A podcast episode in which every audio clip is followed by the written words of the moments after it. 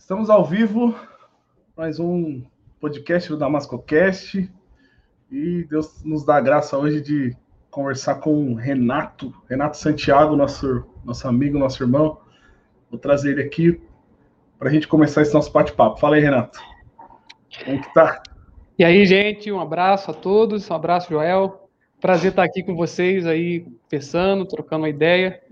É, eu não sei, né, conforme for a galera vai chegando aí no YouTube, um abraço pra galera que eu mandei, né, eu, eu fiz o meu papel, meu dever de casa, compartilhei. Boa! Falei, galera, acompanha lá. Então, um abraço para os irmãos que estão acompanhando aí, um beijo no coração de cada um. Show. Depois, né, obviamente, tem a galera ao vivo aqui que geralmente participa no chat e tal, conversa sim, com a sim, gente, sim. e a gente disponibiliza também na, nas plataformas de áudio, né, no Spotify e tal. Aí a galera que não conseguir ver ao vivo, aí depois a gente pode compartilhar com, com os amigos também esse bate-papo. Mas assim, eu fiz um, um vídeo no canal para explicar do que se trata, né? O, o DamascoCast.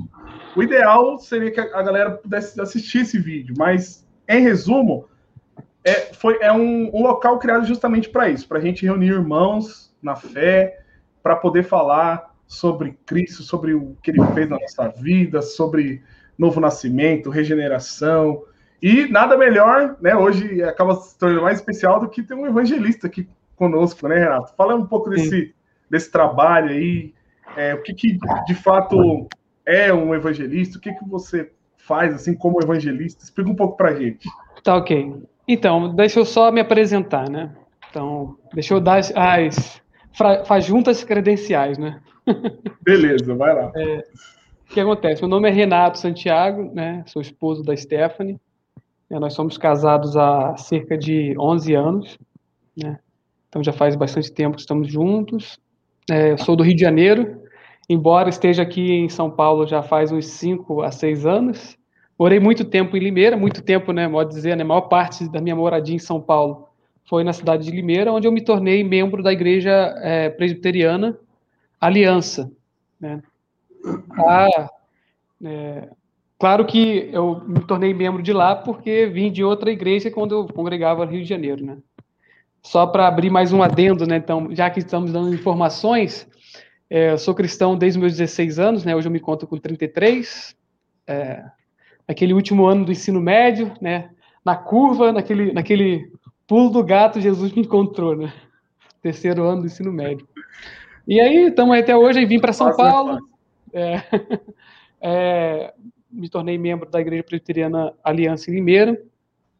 E ali, trabalhando, desenvolvendo né, nosso, nosso serviço, o conselho achou por bem me nomear evangelista né, da igreja local e, juntamente com isso, me enviar para o trabalho de plantação da igreja de igreja presbiteriana de Arthur Nogueira.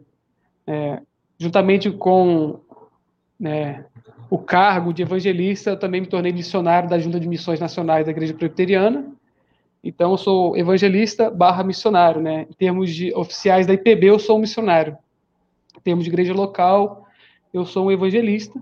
E a gente está aqui na cidade de Arthur Nogueira desde trabalhando na cidade desde o ano passado, do começo do ano passado, e morando aqui na cidade desde o começo desse ano, né? Se mudou para cá, na verdade, foi em dezembro de 2020. E de lá para cá a gente tem vivido aqui, né? Cidade agradável, gosto muito da cidade aqui. O, o trabalho ali começou tipo no começo do ano passado, tipo janeiro ali, ou um pouquinho já. Sim, então o que acontece? Eu já posso falar sobre o trabalho? Tranquilo, é que assim, a, ideia é, é, uma conversa livre, assim. Não, beleza, tem... beleza, beleza. Então, o trabalho aqui da congregação ela começou o seguinte: a igreja de Arthur Nogueira já é um templo é, pronto, tá? Era um, era um templo já até em termos de igreja, é, tem um terreno próprio, é, casa pastoral, a igreja é bem, bem feita, é bem estruturada, é, com vitrais, a igreja é bonita demais, inclusive.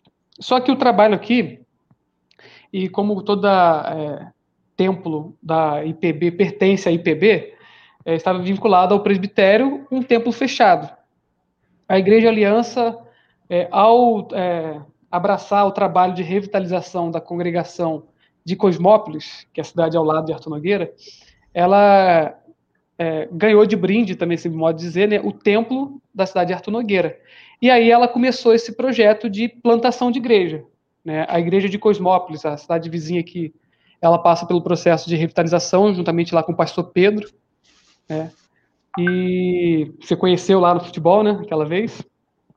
É, e a igreja aqui em Arthur Nogueira, com todo o templo pronto, toda a estrutura feita, a gente começou um trabalho do zero. E aí, isso já desde o ano passado, não desse ano, do ano passado.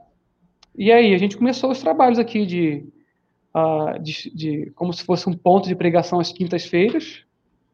É, e, e depois, no meio do ano, a gente começou um projeto junto à pandemia, né, de, o nome do projeto era To Help, onde a gente conseguiu um cadastro de pessoas que necessitavam de ajudas e coisas desse tipo, seja física, né, material, emocional. E a história desse cadastro é até interessante para você ver como é, Deus é o Senhor da igreja e Ele é o dono da missão, né? Ah, o cadastro, eu cheguei aqui na cidade e falei, cara, como que eu vou trabalhar num projeto de plantação da igreja e sem conhecer ninguém e no meio de uma pandemia, né? Lembrando que a pandemia começou, acho que em março do ano passado, não é isso? Se eu não me engano. É, foi, foi março, março, foi março. É, então, e aí, é, a gente querendo entrar na casa das pessoas, mas no meio de uma pandemia, ter contato com gente, né? E aí, por um acaso, que aí é modo de dizer, obviamente, né? A gente conseguiu é, uma lista de pessoas que deram nome numa igreja católica aqui, a igreja acho que é maior que tem aqui na cidade, é, para receber cestas básicas. E aí eu perguntei para a moça que tinha essa lista, esse contato, eu falei, olha, a senhora não quer me passar pelo menos uns 35 nomes, uns 40 nomes aí, né? Ela falou, calma que eu vou ver com o padre, se ele libera, né, para vocês aí, né? Afinal, né? É, não sei qual é o relacionamento que eles tinham em relação às igrejas cristãs evangélicas, né?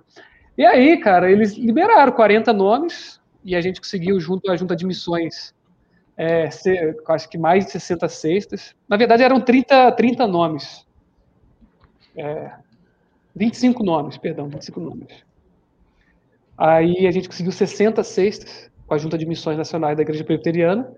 E a gente começou esse trabalho. Entrávamos em contato, a igreja, a gente montou uma equipe onde as irmãs ligavam, marcavam visita, aí outras pessoas trabalhavam no envio de material é, via WhatsApp, né? até porque eu na, na lista, você tinha um número de telefone da galera.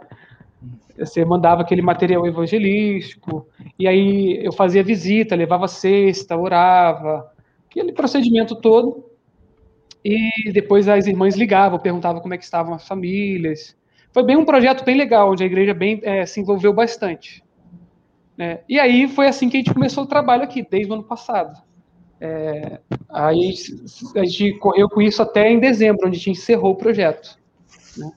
Aí agora, aí em dezembro eu vim morar aqui, aí eu consegui fazer, né, de como obreiro local aqui, é, a igreja começou a ter cultos, né, cultos é, públicos aos domingos, aí eu mudei é, estudo bíblico para quarta-feira e aí foi, a gente começou a tocar a igreja aqui. Bom, entendi. Nossa, é um que desafio, né? Você começar um trabalho evangelístico e aí logo em seguida uma bomba dessa, né? Uma pandemia. É, cara, e eu costumo dizer o seguinte: não é só um trabalho evangelístico, né? É, não é só é, evangelizar, é plantar uma igreja, né, cara? Que aí são, são coisas distintas, são, sim, são coisas que estão debaixo do mesmo, é, do mesmo guarda-chuva, mas que são trabalhos que exigem coisas diferentes. Por exemplo, você plantar uma igreja, ao mesmo tempo que você evangeliza, você precisa necessariamente assim, ter uma mente bem discipuladora. Porque, hum. afinal, você quer plantar uma igreja. Você não quer, você não quer só transmitir o evangelho. Né? Então você tem que ter aquele processo de acompanhamento muito grande. É, todo mundo que você tem contato ou teve contato com a, uma fé estranha, né, para aqui não me referir a outras igrejas, ou não conheciam nada de evangelho. Entende? Então, assim, quando a pessoa tem aquela fé meio estranha, o trabalho é quase que é triplicado. É quase triplicado. Então você... É um envolvimento muito grande, assim, né? Evangelizar os evangélicos é pior, ó, Renan. Sim, sim, e assim, e aí você tem que ter esse tato, é, ou essa, essa visão bem clara, que a maioria desses que dizem frequentar a igreja, né? E é um perfil muito grande, eu acho que no Brasil em geral, não sei, né? Não posso dizer, mas é, hoje em dia é difícil você achar um membro de igreja, é muito raro. Mas a maioria frequenta a igreja.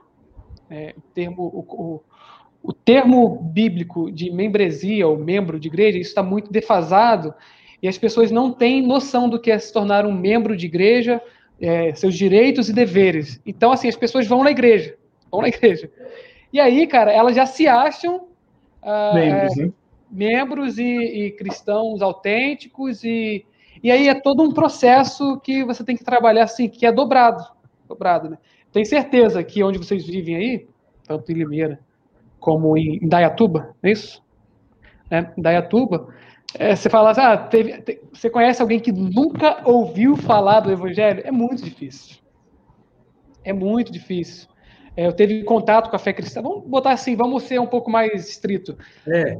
Talvez o Evangelho não, mas fé, teve contato com a fé cristã? Com certeza.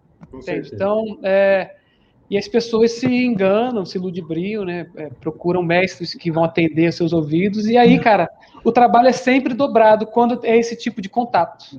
É. A pessoa tem muita, muito, muita coisa, vou usar esse termo, muita sujeira ali na mente, no coração, ou às vezes está com o coração endurecido, né? Porque se decepcionou, né? Mas, Josito, permita aqui, o, o, o, Renato, e você teve esse contato com a fé cristã ou com o cristianismo antes dos 16 anos? Como que foi? Então, cara, é até engraçado, porque é.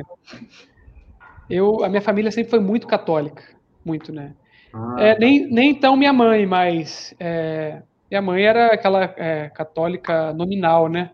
Mas eu tinha uma avó, eu tenho uma avó, na verdade, que ela era católica praticante, até hoje ela é. Uhum.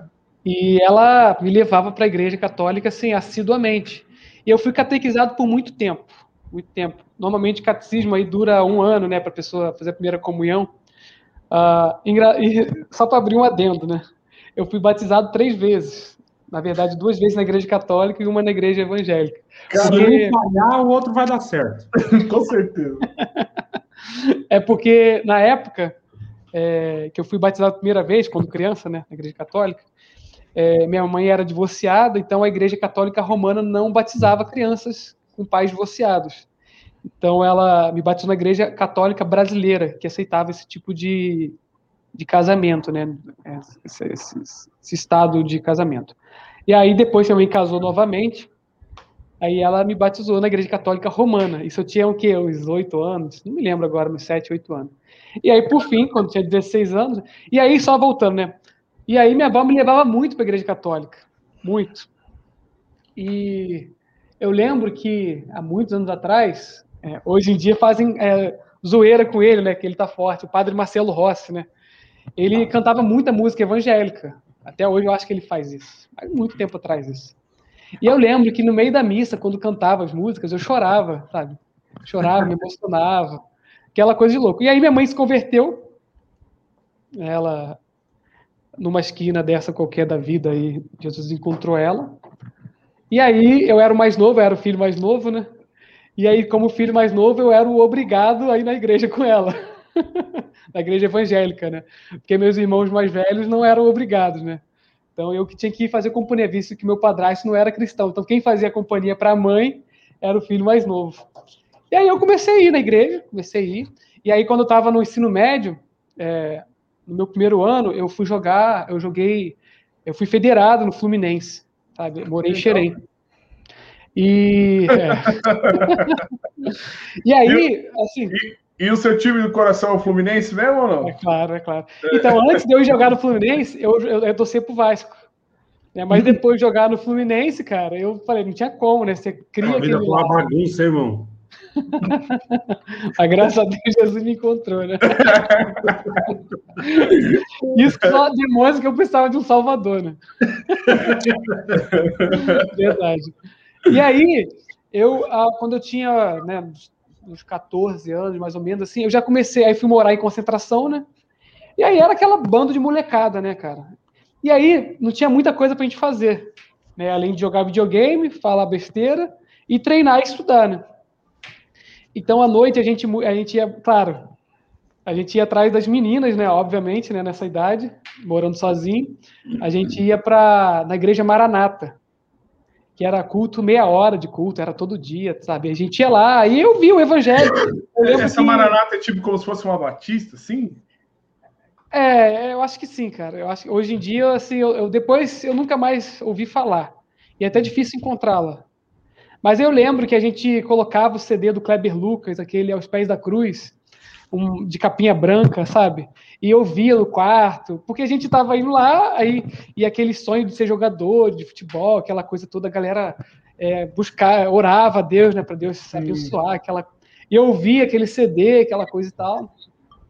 E aquilo ali, querendo ou não, já foi, de alguma forma, eu tendo um pouquinho mais clareza sobre o que era o Evangelho. E aí eu fui, quando fiz 15 anos, eu falei, cara, eu não sou nenhum Pelé, né, cara? Pensei comigo, né? Não sou nenhum Ronaldinho Gaúcho da vida. Ou eu vou ser jogador de time pequeno, né? Ou eu vou ficar aqui sofrendo até ficar adulto, porque meus, meu pai e meu tio, eles foram jogadores de futebol profissional, né? Meu irmão também foi. Então eu, eu, assim, eu conheço esse ramo, esse meio aí de como funciona, né?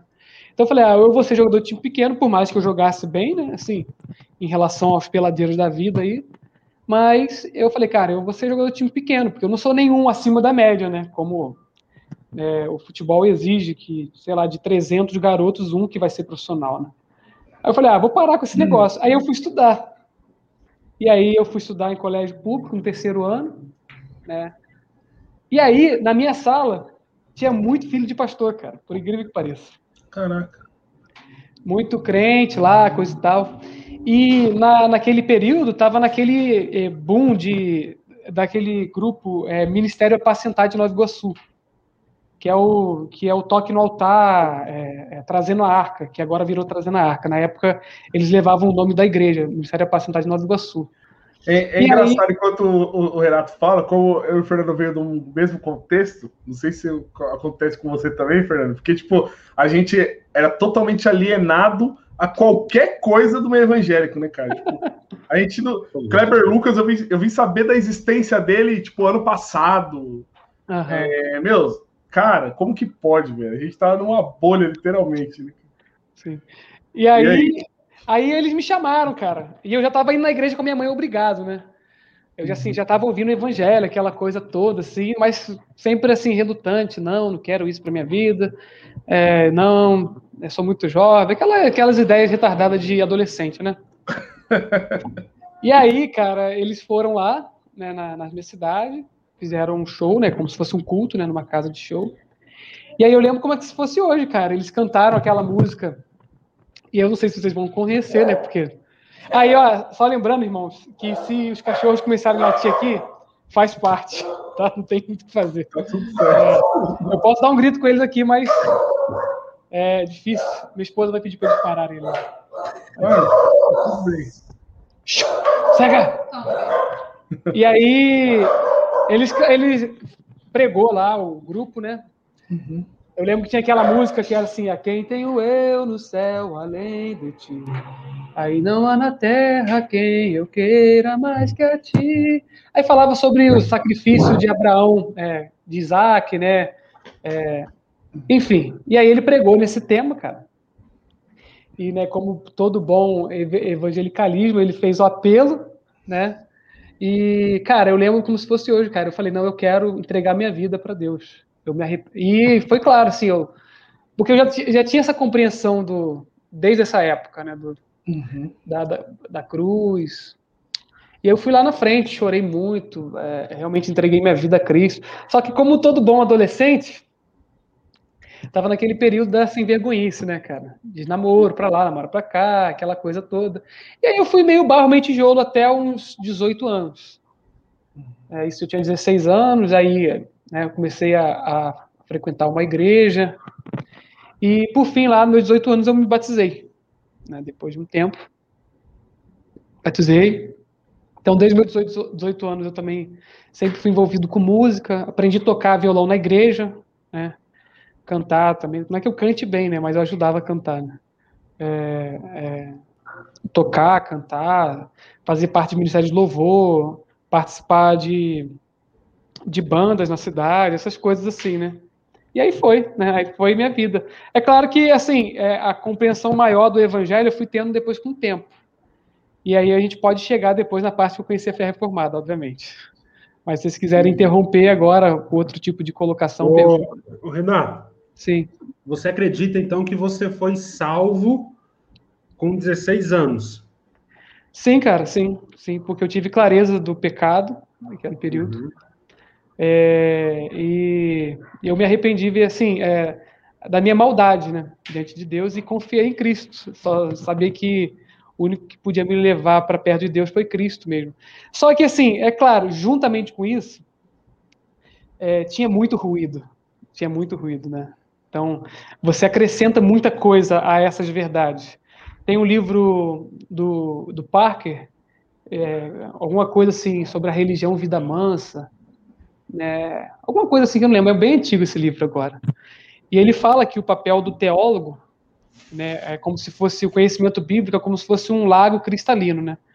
E o, como quem faz uso da teologia são homens, eles emporcalham esse lago. E o papel do teólogo é ficar removendo esses entulhos o tempo todo. Infelizmente, eu não tinha nenhum bom teólogo próximo de mim, nenhum bom é, pastor, né, assim a dizer, né? Então, assim, com o tempo você vai acrescentando várias outras coisas. É religião é, vida a... mansa mesmo o nome do livro. É, isso é, Parker. É. Isso. E aí, cara, você vai agregando muita coisa, você vai é, é, crendo, porque você é instruído dessa forma, crer em Cristo e mais algumas coisas, né? Mas essa verdade central, é, eu tenho convicção de que é, eu fui naquele dia. Claro, assim, né, a gente agora conversando aqui, depois de tantos anos, a gente compreende que aquele processo de santificação foi longo, né? E como, e como é, continua sendo longo, né?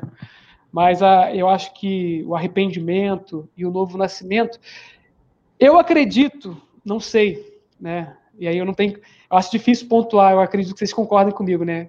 Quando isso se deu de fato, esse o processo de que o Espírito Santo começou a trabalhar no meu coração, mas de me arrepender. E foram vários outros processos de arrependimento também, né? É, de... Fala assim, ó, né, nesse dia eu fui regenerado. Eu acho difícil, né? É, é, é. Porque... Você tem uma data, Fernando, uma coisa que você fala assim, ó, nesse dia eu nasci de novo. É, tem gente que tem, né, Joel? Tem gente que tem, né? Mas o, os batistas não concordam com isso, né? O batista tem que ter o dia, né? Ah, é? É. Eles precisam disso, né? Eles precisam é. disso. Hum. Porque senão eles não aceitam apenas uma profissão de fé crível, Batista. Ele tem que ter é, frutos claros de, de novo nascimento. E, cara, não tem como ter, porque ninguém conhece o coração do homem. Então você tem que fazer. É. E os filhos tem... de Deus, né? Não sabe, é como o vento, né? Você não sabe de onde é. vem, de onde vai. Que nasce do espírito, né? É, então você. Mas assim, foi um processo longo, porque. Vamos, vamos colocar assim, né? Que, como todo bom cristão, acho que a, a gente sempre aceita Jesus todo ano, assim. É, foram vários. Mas aquele impacto de nunca mais todo sair. Todo bom cristão ele vai descobrindo quanto ruim ele é, né? É, então, assim, aquele, aquele impacto de falar, cara, não, pô, é, sabe quando Deus agora te fisgou e você não sai mais? Foi assim. Aí, vamos, vamos colocar assim. Será que eu nunca me desviei? Uh, ou nunca me afastei da, da, fé? Acho que sim. Nessa caminhada longa, acho que sim. Mas eu nunca me afastei da igreja visível, né? Então, é, tipo assim, eu sempre já fui disciplinado duas vezes já na igreja. Você dá trabalho, irmão. É, é sinal que as igrejas eram sérias, né? Porque tem, é. certamente, é, alguns irmãos deram trabalho também. Só que as igrejas não eram sérias, né? Então, assim, você... Eu fui disciplinado duas vezes. Por exemplo, o Fernando deu trabalho e nunca foi disciplinado. Então... eu fico imaginando o pastor desse homem vendo que ele é flamenguista e, cara, e não tá disciplinando o cara, né? não aplicar disciplina. Se fosse o Josemar Bessa, ele ia gostar de mim. Sim, sim. e ele, ele parece ser flamenguista roxo, né, cara? É. Incrível, né, cara? Incrível, né? Incrível. Cara, eu e... lembro, tipo, você falando sobre novo nascimento, essas coisas, você, enquanto você falava, ia passando um filme na minha cabeça, né? De como saber, né? Olha que coisa louca, né? Eu com, tipo, 6, 7, 8 anos de idade, ficava pensando assim, meu, meus pais não, não são evangélicos, não, até hoje, não, né, não, nunca foram igreja, nada, mas tinha os familiares, os primos, tio, né, que falavam alguma coisa. Às vezes eu ia dormir e eu via meu pai e minha mãe bebendo, tal, aquela coisa em casa. Eu falava assim, nossa, meu, meu pai e minha mãe vai pro inferno. Meu Deus, salva meu pai e minha mãe, me salve. Eu chorava com 6, 7, 8 anos. Assim. Aí depois eu comecei para a igreja, né? Tive lá as experiências lá, neopentecostal lá e tal. E aí, quando eu conheci o evangelho, que o, o Rivan que não está aqui, é, né, junto com o Fernando, pregaram para mim tudo teve um evento no, numa empresa que a gente prestava serviço, né, Fernando? Não sei se você lembra disso. e, aí, e, e, aí eu falei, nossa, eu nunca fui em outra igreja, cara, meu Deus, eu vou lá ouvir aquele cara pregando, é porque eles tinham aquela visão de que, tipo assim, se eu sair do lugar que eu tava para ir em outro, eu tava, como lá eles entendiam que era graça, eu tava ferindo, pisando no sangue de Jesus. Nossa. Um negócio forte, assim. Então uhum. eu tinha um medo. Só que como eu já estava começando a compreender o evangelho, eu fui. E foi uma pregação expositiva, né? se for olhar, hoje ele foi versículo a versículo, expondo tal, mostrando na, nas escrituras o que é ser filho de Deus. E aquele dia, eu, meu, derram, me derramei, assim, tipo, acabou o sermão, assim, eu fui, fui virar as costas para ir embora, meu, não, não me aguentava de, de chorar, porque eu, eu me senti realmente nos braços do Senhor, tipo, realmente salvo, né? Uhum, e, uhum sem, sem depender das minhas obras e tal. E aí, depois, a gente foi descobrir que essa igreja é uma igreja neopentecostal que nós ouvimos esse sermão. Sim, e que sim. o rapaz é filho do pastor neopentecostal. Então, olha que coisa, assim, né? Sim. Como você vai dizer, né? Que... Assim, tem um aspecto teológico nisso tudo, é que onde a fé é verdadeira, ela sempre responde à pessoa de Cristo. Né? Uhum. Ela se aposta, ela se apropria à pessoa de Cristo. Muito bom. E, e há, há, pontos que essas igrejas, elas sem querer, elas, elas apresentam a pessoa de Cristo. Então, é como se a fé, é como se saltasse de você a fé, né, colocada por Deus, obviamente, e se apoderasse daquela da, da, pessoa de Cristo, da, da, obra do Salvador. E, e eu tenho certeza, eu digo isso com muita clareza que há uma diferença muito grande, pelo menos eu, eu percebo, é, do evangelho, das pregações que eu ouvia quando eu tinha 16 anos, 17 anos, para isso nessas igrejas é, loucas aí da vida aí, né? Havia muita diferença. Quando eu frequento, uma, quando eu tenho que visitar uma igreja hoje nova, é, é, dessas churches da vida, cara, eu fico pensando, cara, onde foi que a gente errou, cara? tipo assim, aonde que essa galera se perdeu, cara? Porque tá, há 15 anos atrás, há 16, 17 anos atrás, é muita diferença. E aí, por que, que tem essa diferença? É porque a cultura do evangélico brasileiro é muito é, de ouvir, então eles, eles só ouvem, então eles repetem jargões, eles repetem as coisas, eles não leem. É né? Então, assim, você vê, aí você vai numa igreja, e hoje em dia com a internet ainda, o cara colocou no YouTube, ele ouviu aquele negócio, ele gostou, aí quando você vai ver, ele já está repetindo lá na igreja dele sabe? Eu tava, e... tava conversando com, com o Marcos ontem, né? Aí falando, quando eu comecei a ir na igreja, meu irmão, meu, você tem que ler a Bíblia, você tem que ler a Bíblia. Aí eu comecei a ler, aí eu fiquei com uma dúvida lá em Gênesis, fui no, no meu líder de jovens, uhum. aí quando eu abordei ele, ele, ele falou, oh, rapaz, isso aí é um mistério muito grande que os irmãos falam nem para discutir esse assunto, porque isso aí Deus não, não, não quis falar. E aí seu, seu, seu líder máximo ali, né? Seu, tem uhum. toda a autoridade ali, você considera, acabou ali, é encerrar, assunto encerrado, né? Vamos uhum. pro próximo. Uhum. É, e aí, o que acontecia? Aí depois até o Marco falou: Nossa, tinha um primo meu assim também, né? Que o, ele ouvia pregações do Marcos Feliciano, escondido em casa, e aí ia na reunião de jovens e replicava o que Isso. ele ouvia. E aí, aí depois a gente começa a ver vários amigos nossos fazer a mesma coisa. Então, essa cultura é muito forte, né? Olha o Fernando aí, levantando a mãozinha. Fazia isso, Fernando? Fiz muito. Aí você falava assim, Senhor, você ainda tem o crédito no céu contigo. Opa! É, o Marcos Feliciano mandava essa, não mandava? É. Eu lembro, cara, eu já fui num, num evento dele, do Marcos Feliciano. Próxima cidade. Na primeira, na primeira oração, o Marcos Feliciano botava oito anjos em torno do, do, do templo. Isso, isso. Aí ele e qualquer demônio que tivesse a um raio de 12 quilômetros, ele seria queimado pelo fogo que ia descer naquele lugar. Então, o cara é top, velho. Então, aí a galera ouve essas coisas e reproduz nas igrejas, né? É legal, mas é legal, não é? Nossa, cara, vira, vira um, um filme de super-herói ser crente, né, cara? Você... É legal, legal, é legal. Ó, o Pasquinho tá repreendendo nós ali, nós temos que fazer uma, uma meia-culpa ali, nego, ó. Ele falou Quem? que nem todo batista pensa assim como vocês falaram. Quem, que, qual, foi você que falou, Fernando. Quem que é? é verdade, Pasquini, nem todos, nego. Nem todos. Não vamos, não vamos generalizar. Pena que nenhum batista pode falar por todos, né? É. Ele só pode é. falar pela igreja dele, né? É. Que legal, Mas... Ô, Renato. Sim.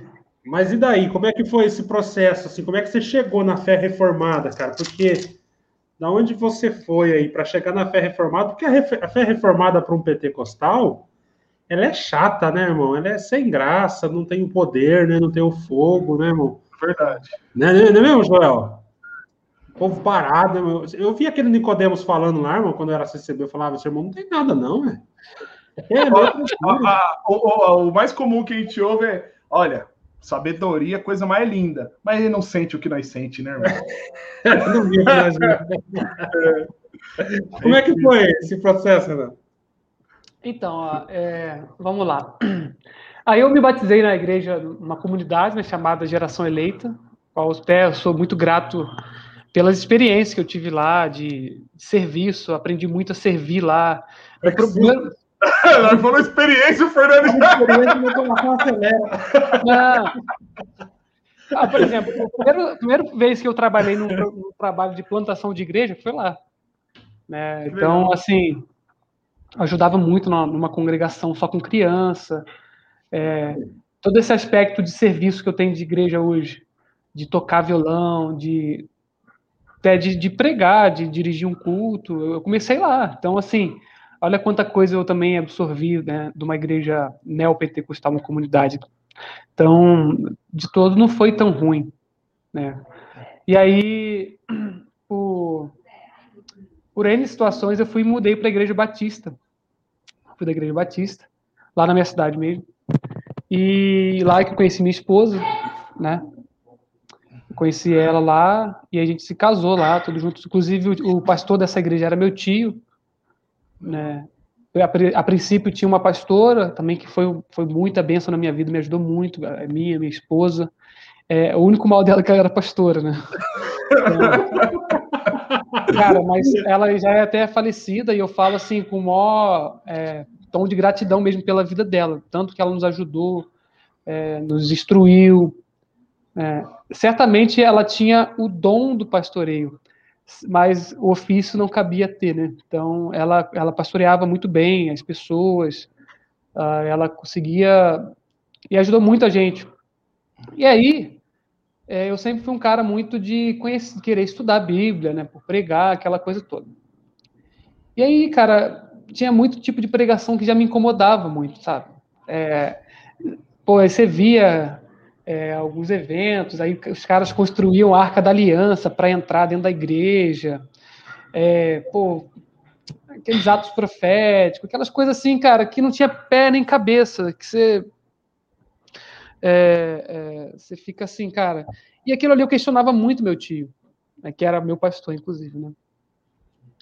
E, por fim, eu, eu, eu dava aula de escola bíblica dominical nessa época já, para presbíteros, oficiais da igreja, com a igreja em geral, né? E, cara, eu achei melhor, assim, olha, melhor eu sair porque a gente já tá batendo muito boca. E assim, então, não cabe. Óbvio, óbvio, óbvio, Renato, que essa Batista não era uma igreja não, reformada. Batista não, não, não, não, né? não, não, não, falar, uma Batista de verdade não tem pastor, exatamente. Uma igreja batista bíblica não tem esse tipo sim, de. Sim, sim, sim. Né? Uh, e aí. Uh, já tava aquela coisa assim, já. E aí eu achei por bem sair. Só que aí eu fui procurar uma igreja mais tradicional. Eu não tinha essa, essa compreensão clara de. assim, aos poucos eu estava conhecendo, porque justamente eu lembro que eu, eu estudava a Bíblia, pegava uma porção da Bíblia para estudar toda semana, né? E um texto que me travou, que justamente por, por questões gramaticais, foi João 3, né, quando Jesus está falando com Nicodemos. E aí ele fala assim: é necessário nascer de novo. É, se entrar no reino de Deus, é necessário nascer de novo. E aí eu ficava perguntando, cara, como que eu faço para nascer de novo? Eu nasço, sabe? Assim, como é que se faz para nascer? E aquilo ali ficava aquela, eu não conseguia sair daquilo. Como é que é faz para nascer de novo? É, já que ninguém escolhe nascer, enfim. E aí, foi nesse meio período, eu já estava indo para a igreja congregacional. Igreja congregacional, sim, uma igreja histórica, né, como batista também, ela, porque todo batista é congregacionalista, né, a forma de governo, mas aí eu fui para igreja... Não, o Pasquini vai escrever de novo aqui. Não, mas se ele discordar disso aí, eu vou estranhar o, o modo batista dele de viver, isso aí não tem como eu falar que não. Todo batista é congregacionalista, mas aí eu fui para a igreja congregacional, que foi fundado por um presbiteriano, né, e inclusive ela é poucos anos mais, no, mais velha do que a igreja presbiteriana aqui no Brasil. E aí, claro, me adequei ao culto, que era bem tradicional, só que, como toda igreja congregacional, ela é independente da outra, ela era arminiana. Né? Há, há igrejas congregacionais que são calvinistas, porque pastores são calvinistas, uh, todavia, a igreja que eu congregava era arminiana. E aí, uh, cara, eu comecei Agora a... ele escreveu lá, todo batista de verdade é congregacional. Tá vendo? É, é isso aí. É isso aí. Não tem, isso aí não tinha como ele falar que não era, né? E aí. E nesse período, aí eu, por, por querer sair dessa, dessa trava do, do, do João 3, eu, eu comecei a ler o Spurgeon, por um acaso, internet. Eu, eu tinha muito tempo para poder. Eu trabalhava no hotel, e eu tinha muito tempo, baixava PDF, aquelas coisas todas, né? Aquele... E aí eu baixei uma vez o livro, acho que ele é até gratuito hoje em dia, é, sempre foi. É aquele chamado A Eleição do Espúrgio. Meu pai amado. Cara, esse livro, assim, cara, é, até hoje eu fico irritado lendo Spurgeon. Hoje mesmo fiz um aconselhamento, eu falei isso. Falei, cara, ler Spurgeon irrita, porque de algum modo ele é debochado, ele toca numa ferida o tempo todo, ele, cara, ele é provocante o tempo todo. E aquilo ali, cara, me deixou inquieto, cara deixou inquieto, deixou inquieto. Aí é aquele negócio: se o cara lê Spurgeon e não vira calvinista, cara, ele não vai virar nunca mais. A verdade é essa. O cara é indigesto, né? E aí, beleza, aí eu comecei a ter questionamentos com o pastor, né? Ah, pastor, da... falei, poxa, pastor, isso aqui, cara, isso, isso aqui é colar. E aí eu comecei a ter aquela percepção também da, da, da tribulação, da grande tribulação na visão reformada, de que a igreja passaria na grande tribulação, é, onde esse pensamento escapista, né, não deve ter nem 200 anos ainda, de os irmãos Darbis lá que inventaram isso. E aí eu começava a questionar ele, essas coisas, e aí ele até brincava, assim, graças a Deus o pastor sempre foi gente boa comigo, né, ele brincava, quando estava ensinando sobre o Apocalipse, ah, irmãos, a, gente não vai passar na grande tribulação, mas o Renato vai, aquela coisa toda. eu levava de boa, assim, bem, bem legal, tranquilo. Só que, cara, e aí eu fui, aí eu fui fuxicar tudo, né, cara? Fuxicar tudo, coisa e tal. Tipo, comecei a ter contato com, com os expoentes da fé reformada pela internet, obviamente, né? Só que aí, meu pai, ele mora em Limeira há, há muitos anos já. Né? E meu irmão mais velho também morava lá. E aí ele falou, ah, vem para, estava naquela época da crise do caramba assim no país, que ninguém arrumava emprego, aquele, aquele tempo atrás. Que ano foi isso? Lembra, Renato? Ah, eu lembro que aquela crise que teve da Dilma antes da Dilma sair ainda, você lembra? Eu não lembro agora. E foi foi nesse período, é, nesse período um pouco antes, sei lá, eu não lembro, eu não sou bom de gravar data. Mas aí eu vim para São Paulo. Essa é a questão, porque minha esposa não conseguia arrumar emprego, já há um bom tempo já estava desempregada, e meu irmão me chamou para trabalhar ali em Limeira, né, onde ele trabalhava. E aí eu fui, mas já fui, já assim, pensando, cara, eu acho que eu sou um calvinista, né, eu só não me considerava um reformado porque não tinha tanta clareza sobre isso. Uh, e aí eu falei, ah, cara, eu não vou procurar outra igreja, não. Deixa eu procurar umas igrejas aqui. E aí tinha uma Assembleia de Deus lá da minha casa, uma quadrangular. Eu falei, não, não quero isso para minha vida mais, não. Aí eu pesquisei, tinha uma igreja batista do Planalto, lá próximo da nossa casa, que o pastor é reformado. É, é, seminário Palavra da Vida, ele, ele era calvinista e tal. E aí, por um acaso, bem grande, né? Nossa, quem era o pastor aqui da, da Igreja Presbiteriana Aliança? Nossa, o Weber Carlos Júnior. Caramba, o cara que eu fico vendo na internet o tempo todo, né? Aí fui lá, cara, fui lá, fui lá, fui abraçado pelos irmãos. E inclusive, nesse período... Inclusive, o Leandro está fazendo, o, terminando o doutorado, e a dissertação dele está na mão do Weber Campos Júnior. Quem? O, o Leandro Pasquini. Ah, o Pasquini. Outro é. nível, né? Aí a gente virou ovelha do pastor Heber, e ali, cara, eu. E foi uma experiência legal, cara. Fazer parte da aliança. Eu acredito que devo ter algum irmão assistindo aqui. E eu não sei qual é a experiência que eles têm em relação a isso, mas a minha foi muito legal. Por quê? Porque você vem desse contexto, principalmente lá no Rio de Janeiro, que é um contexto bem pietista, né, de, de fé, onde muito mais vale é, fazer do que conhecer, é, praticar obras, e independente de ser é, calvinista ou não. É, o pessoal é muito é, fervoroso. E aí eu cheguei aqui, e claro, com, esse, com essa ideia de que eu tinha uma convicção de um chamado de Deus, né? Inclusive, o ano que eu vim para cá, para São Paulo, eu, eu, já tinha conversado com o pastor da minha igreja, lá da congregacional, eu ia para o seminário. Só que a gente optou em sobreviver, né? Precisava trabalhar, aquela coisa toda, né? E, e aí você chega aqui na aliança, na, na aliança, é, com aquela ideia assim, não, eu sou vocacionado por Deus e Deus me chamou para ensinar, para instruir a palavra. Rapaz, mas aí você senta com os irmãos, assim, é um show de teologia, cara. Aí você fala assim, cara, eu não sabia nada, cara. Eu não sabia nada. Eu não sabia nada, eu não sei nada. E assim, e eu costumo, eu já, já falei isso para alguns presbíteros da nossa igreja e até para o pastor assim, que o maior seminário que eu pude ter na minha vida é hoje, claro, eu estou no campo missionário e ensinando pessoas, instruindo, exercendo quase que um papel pastoral, obviamente. Mas o maior é, seminário que eu pude ter na minha vida, cara, foi sentar e aprender com, com, os homens da minha igreja, o conselho da minha igreja. E é assim, era a forma que antigamente se formava um pastor, né? É, você não tinha seminário, você tinha que formar na igreja, a igreja que instruía é, os pastores na, na, instrução. E, assim, sentar com eles, ouvir todos eles, até aqueles que não eram presbíteros, né? Mas irmãos já é, é sábios na fé, aprender piedade de verdade, convívio da família, essas coisas assim, para mim foi um grande ensino. E aí, eu, para deixar vocês me perguntarem mais alguma coisa, ou quererem falar alguma coisa também, eu costumo dizer o seguinte, cara, eu sou mais fervoroso hoje do que eu era antigamente. E, e, e eu acho que eu tenho mais, eu sou mais crente hoje do que antigamente. Me Como você define fervor, Renato? De crer mais no Senhor, ser mais obediente, amar mais as coisas de Deus, amar mais a minha esposa, é, em todos os sentidos, crescer nos frutos da, do espírito, muito mais hoje, né, com essa falsa acusação de que reformado é, é, é frio, né? Frio. É. Cara, eu sou mais crente hoje do que nunca. De orar, de buscar o Senhor, de evangelizar, óbvio, eu tenho que evangelizar, eu sou evangelista, eu estou aqui perguntando uma igreja.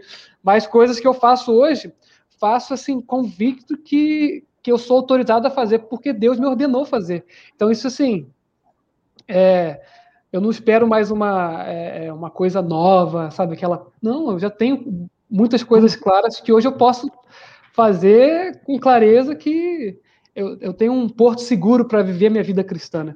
Então, assim, essa é a minha, minha história. É claro, na aliança eu aprendi muita coisa.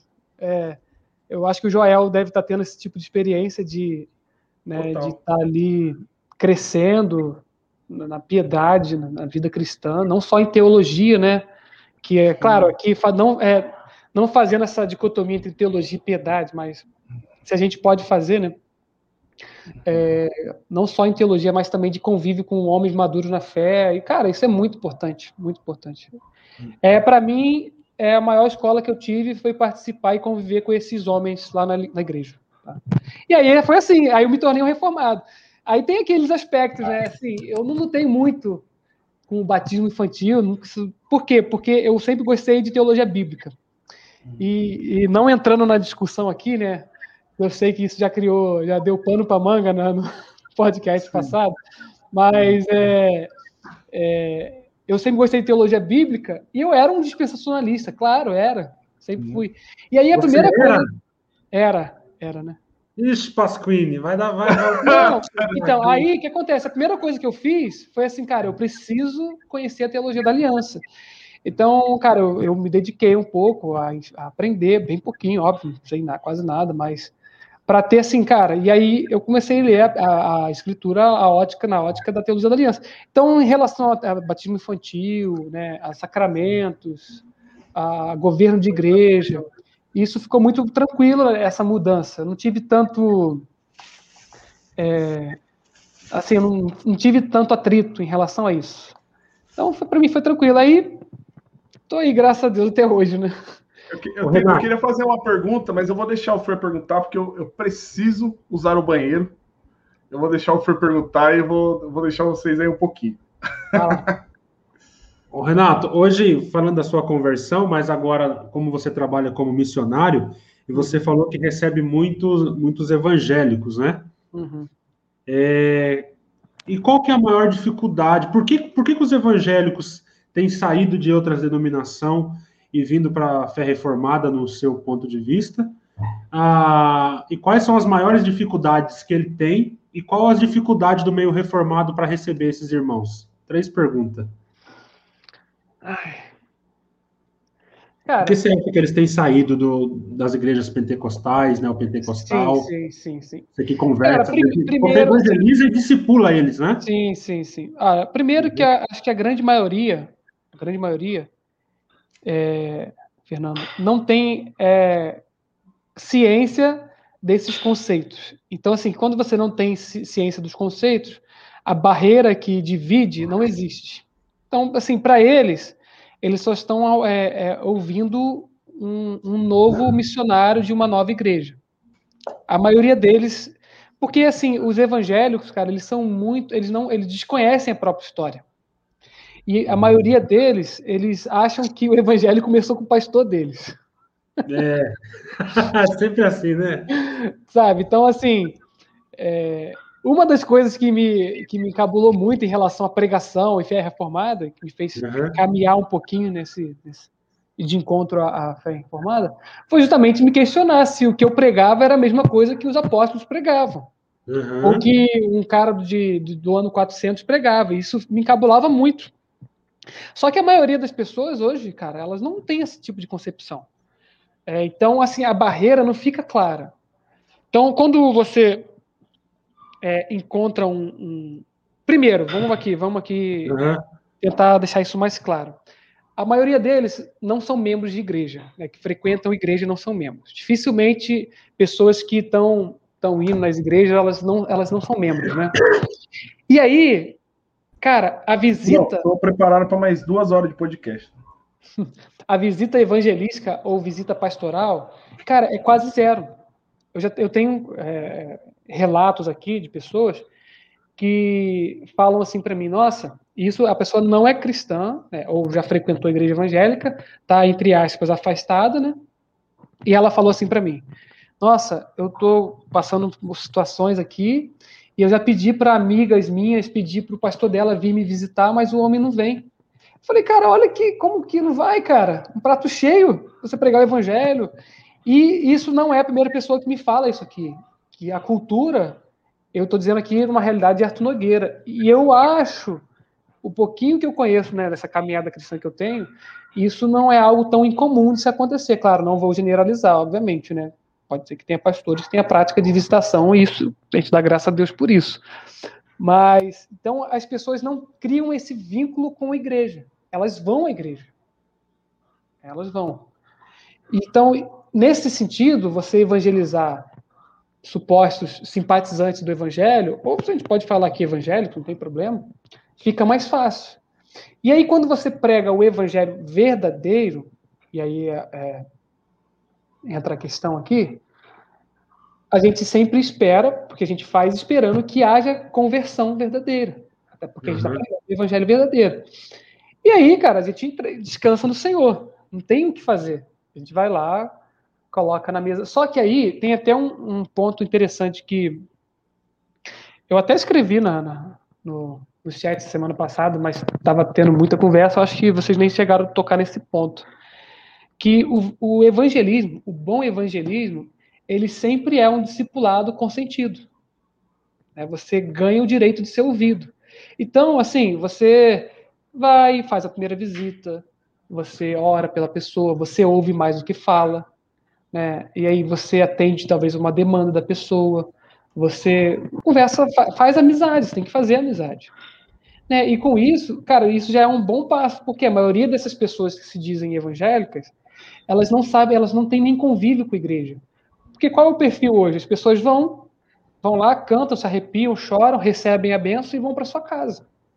Não é verdade? É o perfil hoje das pessoas. Então, elas não têm o convívio com outros irmãos, elas não sabem o que é ter comunhão, é, estarem unidos a Cristo e, por causa disso, unidos com crentes. Elas não têm essa concepção de pessoas que se importam com ela. Cara, é muito raro. É muito raro. Até porque, se a pessoa tiver essa concepção, eu não consigo, não consigo evangelizar ela. Ela vai ficar ofendida se eu evangelizá-la. Porque ela já é membro de uma igreja, o pastor já visita ela. E, e não, eu já faço parte. Não, você não precisa. Agora, quando a pessoa tem esse aspecto conceitual bem ralo, fraco, ela, ela, ela, ela, vai, ela vai vendo algo diferente. Cara, é, vocês, eu não sei, né? Porque o contexto de vocês era da CBB, né? Congregação CC, CCB, desculpa. CCB, isso. É, mas, por exemplo, é comum que essas famílias, esse pessoal que tem contato com os evangélicos, o evangelicalismo, tem o seu profeta para chamar de seu, cara. Seu profetinha de estimação, o missionário que vai lá, ora, fala em línguas e promete a bênção, ou o a feiti... É, eu costumo dizer, né, que parece aquelas aqueles feiticeiros da tribo de antigamente, sabe? Se tem algum problema, você vai lá e recorre. E aí, quando chega um missionário ou um evangelista, ou seja quem for, um membro da igreja, um irmão, Cara, e senta, ouve a pessoa e prega o verdadeiro evangelho para ela, com as implicações que isso requer. Cara, é quase que um boom, assim, um choque. Tipo assim, você não vai me pedir nada, você não vai nem me, me chamar para ir na sua igreja, para fazer uma campanha, uh, ou você não vai falar em línguas, ou, ou você não vai fazer a oração da fé, do poder. E, cara, e é um espanto. E aí, como eu falei, enquanto a pessoa consente o discipulado, eu continuo evangelizando. E aí é um processo longo, Fernando. É, é um processo longo é, que não se dá em um minuto, não se dá em dez minutos. É um processo até que Cristo é a dor de parto. Você tem que ir clareando, tirando. E aí, todo missionário, cara. E aí aqui fica uma dica para a galera que está me ouvindo aí. É, se você tem um chamado missionário é, e acha que é só pregar elementos básicos da fé, é engano seu. Você precisa se preparar teologicamente porque é de frente com as demandas do, do mundo moderno, você tem que conhecer teologia e saber responder perguntas é, assim, de grau filosófico ferrenho, cara. As pessoas querem saber por que, que o céu é azul, cara. Por que que... Quais são essas maiores demandas, Renato? Assim, se você fosse enumerar, por exemplo, três, quais são as maiores perguntas que te faz que precisa você ter um conhecimento da teologia um pouco mais profundo? Não, assim, por exemplo, porque a gente acha que pregar o evangelho é só falar assim, falar os elementos, ah, Jesus, é, é, você é um pecador, é, e por isso Deus está irado com você, porque Deus é o Criador e ele demanda santidade, né? Essa é a primeira coisa que a gente já pensa.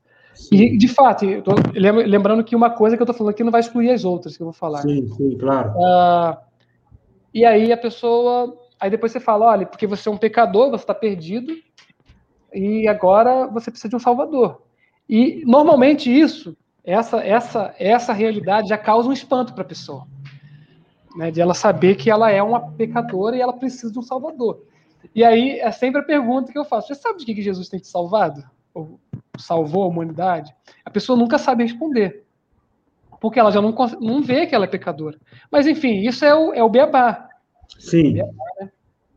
Começa por aí. Isso, beleza. Certo. E aí vem algumas demandas. Por exemplo, eu vou só dar um, um rápido, contar uma história aqui para você entender. Show de bola. É, eu, eu acompanhei uma moça aqui, até agora eu tenho um pouco de contato com ela. Eu costumo até dizer essa história porque ela é um pouco chocante. E é uma senhora, é uma senhora, bem senhorinha mesmo, que ela sofre de síndrome do pânico, né? Ela não uhum. sai de casa, se ela sair de casa, ela, ela já já fica apavorada, que ela cuida da ponteira e ela precisa voltar para casa. E só isso aí já demanda um aspecto de, de cara, você entender o que, que é fé, o que, que é psiquiatria, o que, que é psicologia. Já começa com esse tipo de situação. Porque eu não posso ignorar o fato de que ela, que ela sofre de um mal. Né? Pode ser oriundo de um, um aspecto onde o coração dela é, pecaminoso né, é, gerou esse, esse mal para ela, né, uma doença psicossomática, alguma coisa desse tipo. Mas eu também não posso ignorar que ela tem esse tipo de problema. Né? Que é um fato, né? Isso, isso, isso. E aí, cara, você vai ouvir a história da senhora. A história era mais ou menos assim. Ela sofre desse mal e ela conta, contava que no dia que o filho dela morreu assassinado no quintal da casa dela, ela viu uma sombra preta que entrou dentro do peito dela. E nesse dia, o filho foi assassinado no quintal da casa e ela viu o filho morrendo e coisa e tal. E aí, cara, você já fica assim, espantado, né? Isso já é de causar espanto, né? E ela tem esse problema da, que ela sofre com esse mal tal. E aí, por fim, cara, depois de muita conversa, várias visitas, ela relatou para mim que o filho, o, o, o assassino do filho era o neto que morava com ela ainda sabe, que tem problemas psicológicos e coisas desse tipo. Meu e Deus. acabou assassinando o próprio filho dela e ela convive com o neto que matou o próprio filho. Cara, e aí são, de... cara, são várias perguntas. São várias perguntas. Porque há a questão do envolvimento com droga. Tem um aspecto cara... de você estar tá sentado numa cadeira e o Piazinho tá passando atrás de você enquanto ela tá falando isso. Sim, cara, e aí você descobre isso depois. Cara, e é um choque, cara. E aí, e, aí, assim, são vários aspectos, porque tem a questão da, do envolvimento com droga, tem a questão do vício, aí tem a questão dessa da, da psiquiátrica dela, que a gente não sabe até onde isso. Mas também há um aspecto muito grande da incredulidade. Né? E, cara, e aí, como, e essas camadas, você tem que saber trabalhar todas elas. É, e, cara, não é uma demanda simples. Isso eu tô, tô, tô falando aqui de um aspecto é, meio que meio até biológico, né? Medicinal, que tem a questão da terapia com a droga, tem a questão do, do, do, né, da, é, do vício, e tem a questão da questão psiquiátrica dela. Mas há perguntas também de cunhos filosóficos, né? Que sempre tem. É, é por que, que isso acontece. E aí você responde, claro, com a escritura. Né? Mas você tem que saber que há várias, é, várias camadas de, de, de, resposta que você tem que ir descascando até demonstrar para ela. Eu falei, olha, e aí, o Fernando, tem uma coisa que no começo eu tive, eu fui tentado a fazer. É, cara, de sentir pena dela a tal ponto de achar que ela não precisava ouvir o evangelho, cara. Cara, já fui tentado a isso também. Sabe, cara, a história era tão triste, mas tão triste, mas tão triste, eu falei, cara, como que eu vou falar para essa mulher que ela é pecadora e Deus está irado com ela, cara? Caramba, cara, céu. Sabe? É terrível, né? É, e, e aí, cara, por quê? Porque a pessoa que sofre muito, que e normalmente, normalmente, tá, gente? Aqui, ó, longe, não pretendo ser cancelado antes de iniciar minha vida pública na internet. eu não tenho vida pública na internet, eu não posso ser cancelado. Mas vai que eu estou começando hoje aqui e eu sou cancelado. Mas, normalmente, pessoa que tem é, pouco recurso, sofre muito na vida, ela acha que o sofrimento dela redime ela. Justificado pelas obras. Sim, pelo sofrimento. Cara, sofri tanto na vida. Não é possível. E Deus é obrigado a me amar. Então, assim, é mais difícil pregar para essas pessoas. É mais difícil, mais difícil. E aí, como eu falei, eu tenho um exemplo aqui para você ver que não. E como você lida com isso aí? Como é que você tem que. Ah, cara, é igual eu falei, o, o evangelismo, ele nunca é um dia, cara. Ele é um discipulado com sentido. E isso tudo também para mim. Porque, assim, e aí tem outro aspecto do evangelismo. É, que é o aspecto que você precisa orar, cara. Orar, se você não orar, é. você não aguenta esse rojão. Entendeu? É, é, crer na soberania de Deus, né? Crer muito na soberania de Deus, porque parece, para algumas pessoas, que você está falando, falando, falando, falando, falando, cara, parece que tudo que você fala não faz sentido nenhum para ela. Cara. Exato. E você não é autorizado, cara, a largar dela enquanto a porta não se fechar. Entende? Então, por quê? Porque Deus, a gente sabe que os salvos somente são os eleitos, mas Deus nunca disse que ele não poderia salvar uma, uma, um município inteiro. na verdade. Ele nunca disse que ele poderia salvar o país inteiro. A gente sabe que só os eleitos serão salvos. Mas Deus nunca disse que poderia salvar uma família, uma casa inteira. Então, enquanto a porta está aberta, a gente tem que. E, cara, como que você se revigora com essas coisas? É através da oração. Tem que buscar o seu. E a oração nada mais é do que você dizer: eu, eu não consigo, não tenho força, é, não dá para mim, tá difícil pra caramba, é, parece que eu estou falando para parede. E, é, tem esses aspectos do, do evangelista. O, o Renato, Sim. cara, a gente falou do, da dificuldade que é para evangelizar para os pobres, né, Joel? Mas, cara, eu estou uhum. pensando aqui nos ricos e eu, tô, eu vejo uma nova parcela de, de novos cristãos aí, geralmente os do coaching, eles acreditam ser cheios de Deus porque eles estão prosperando financeiramente. Uhum. E é uma dificuldade você falar para esses caras, meu, você é um miserável, você é um perdido, você você não é nada diante de Deus. Você, você tirar de... todo o combustível dele, né? Se você Aí falar isso para ele. É, ele vai olhar não para o sofrimento dele, mas vai olhar para a prosperidade dele e falar assim: como eu não sou amado de Deus, cara? Como assim eu sou inimigo de Deus? Entende? É. não, eu sou um cara, eu sou um cara bom, eu sou um cara. Tenho feito isso e aquilo. É, é uma dificuldade dos dois lados, né? Sim, então, e aí você só consegue evangelizar. Esse é um aspecto que a teologia reformada te dá um, um, uh, um, um buster, assim, né, cara? Você só consegue fazer o evangelismo porque você compreende que não é um aspecto intelectual, cara. É um aspecto, de fato, espiritual. E aí, assim, é muito mais do que. Claro, é uma coisa, volto a dizer, uma coisa não exclui a outra. Você precisa se preparar teologicamente, filosoficamente, para poder. É, mas o evangelismo ele não é um exercício natural e intelectual. Ele é um exercício altamente, como toda a fé cristã, espiritual. Então, por isso a oração. Porque a igreja presbiteriana tem esse perfil de que, é, por causa da, é, da capacitação dos seus obreiros, né, não só a igreja presbiteriana, mas outras igrejas também, mas eu estou falando aqui do meu, do meu peixe, né, obviamente. É, da capacitação dos seus obreiros, ela atrai muitas pessoas é, assim de bom intelecto, de que estudaram, compreenderam. Só que se você descansar nisso, cara, você se arrebenta. Por quê? Porque você tem a teologia do coach que amarra o coração do pecador é, do, do cara que estudou nessa, né, sabe, nessa uh, avareza o tempo todo. E você começa a perceber que é um aspecto espiritual. Você precisa, ou a conversão só existe com o poder de Deus, não existe outro meio. Não há intelectualidade, não há nada. É só o poder de Deus. E aí você precisa. E aí vem a questão. Ter a convicção e a certeza que você está pregando o evangelho verdadeiro. É só isso. Ter a convicção. Já, já teve pode, dizer... pode falar, Fer. O apóstolo Paulo chega a dizer que eu, eu, não me envergonho do evangelho, né? A gente fica pensando por que, que ele falou isso, né? Porque o evangelho, de fato, é, é uma loucura, né, cara? É uma loucura sim. e um escândalo, né? Sim, sim. E é, esse aspecto é importante, porque né, os gregos, eles, eles, eles tinham esse, esse, esse snob, né, pela, pela, pela fé cristã, principalmente no começo, né? Eles chamam Paulo de tagarela, né? Tagarela. Então é. aí você vê. Quando, é... quando, ele fala que Cristo ressuscitou, eles dão risada na cara dele. Né? Manda ele parar, né? Manda ele parar, para aí. Então, para assim, sobre isso. Aí o judeu fala que o Salvador foi morto numa cruz, né? Uma morte maldita, e você está de brincadeira. Blasfema, isso, né, é um, isso é um blasfemo. Nossa, Mas é um, um, aspecto interessante é esse. E aí é a dica aqui de alguém que está no campo trabalhando, né? Cara, quer evangelizar? Faça amizade. Faça amizade. Entendeu?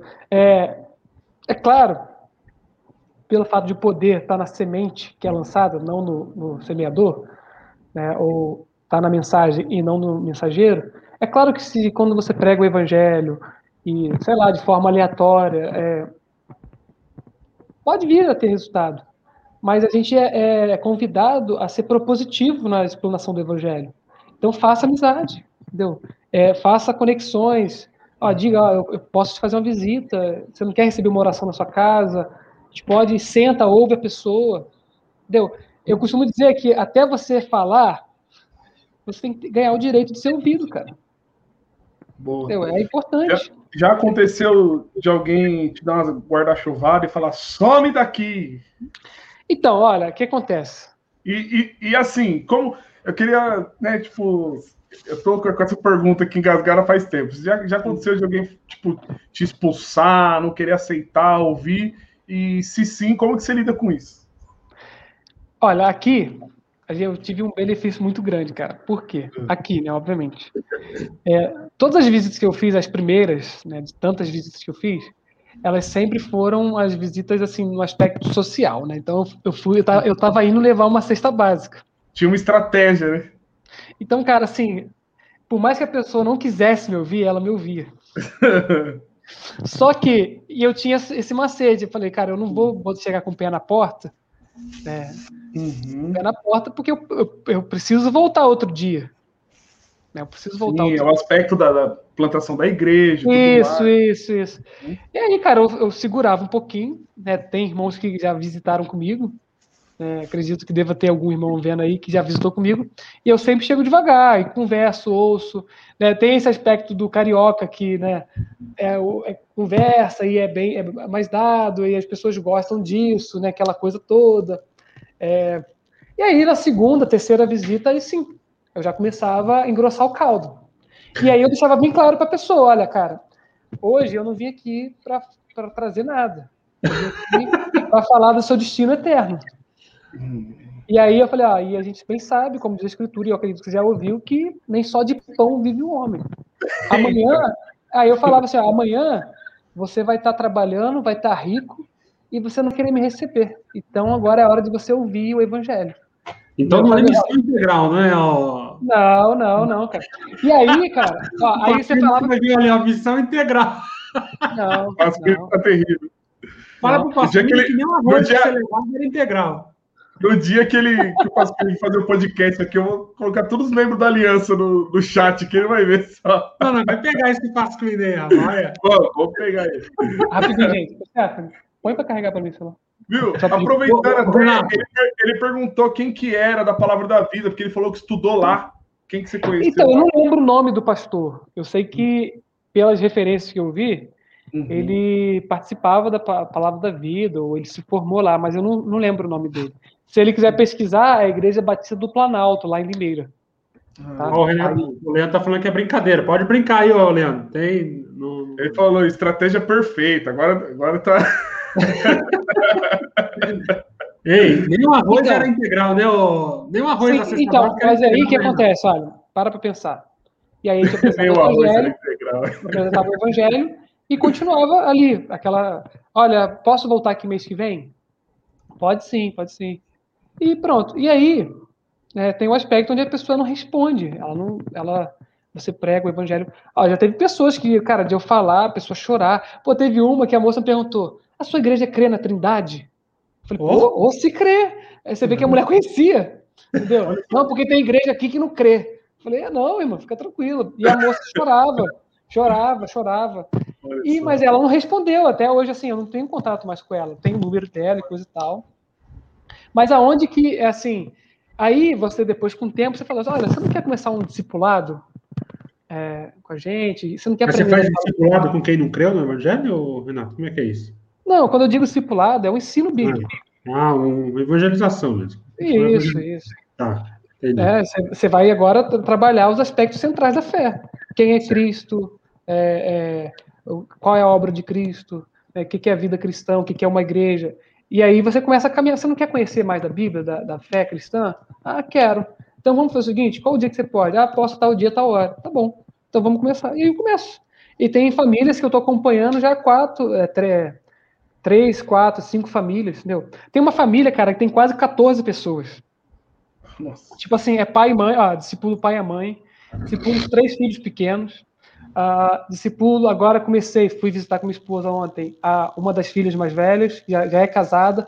A outra filha mais velha pediu visita porque o marido quer. Você até conheceu o Ademilson que jogou bola com a gente? Ah, ele tava. Ele... Então, ele não, ele, eu ainda não visitei ele, mas aí a esposa encontrei e falou: ah, o Ademilson falou que quer receber uma visita. Que legal. E aí, você não quer estudar a palavra, Ademilson? É nesse sentido. E aí a gente começa agora um discipulado, né? O evangelismo é um discipulado consentido. Ele vai agora saber o que é fé cristã. Fé cristã. E aí, cara, eu deixo Deus trabalhar, não tem o que fazer. É, é. E aí, ó, aí vai chegar um período desse estudo que ele vai entender as implicações do que é crer em Cristo, que, que isso requer e o papel da igreja. O papel da igreja nisso tudo.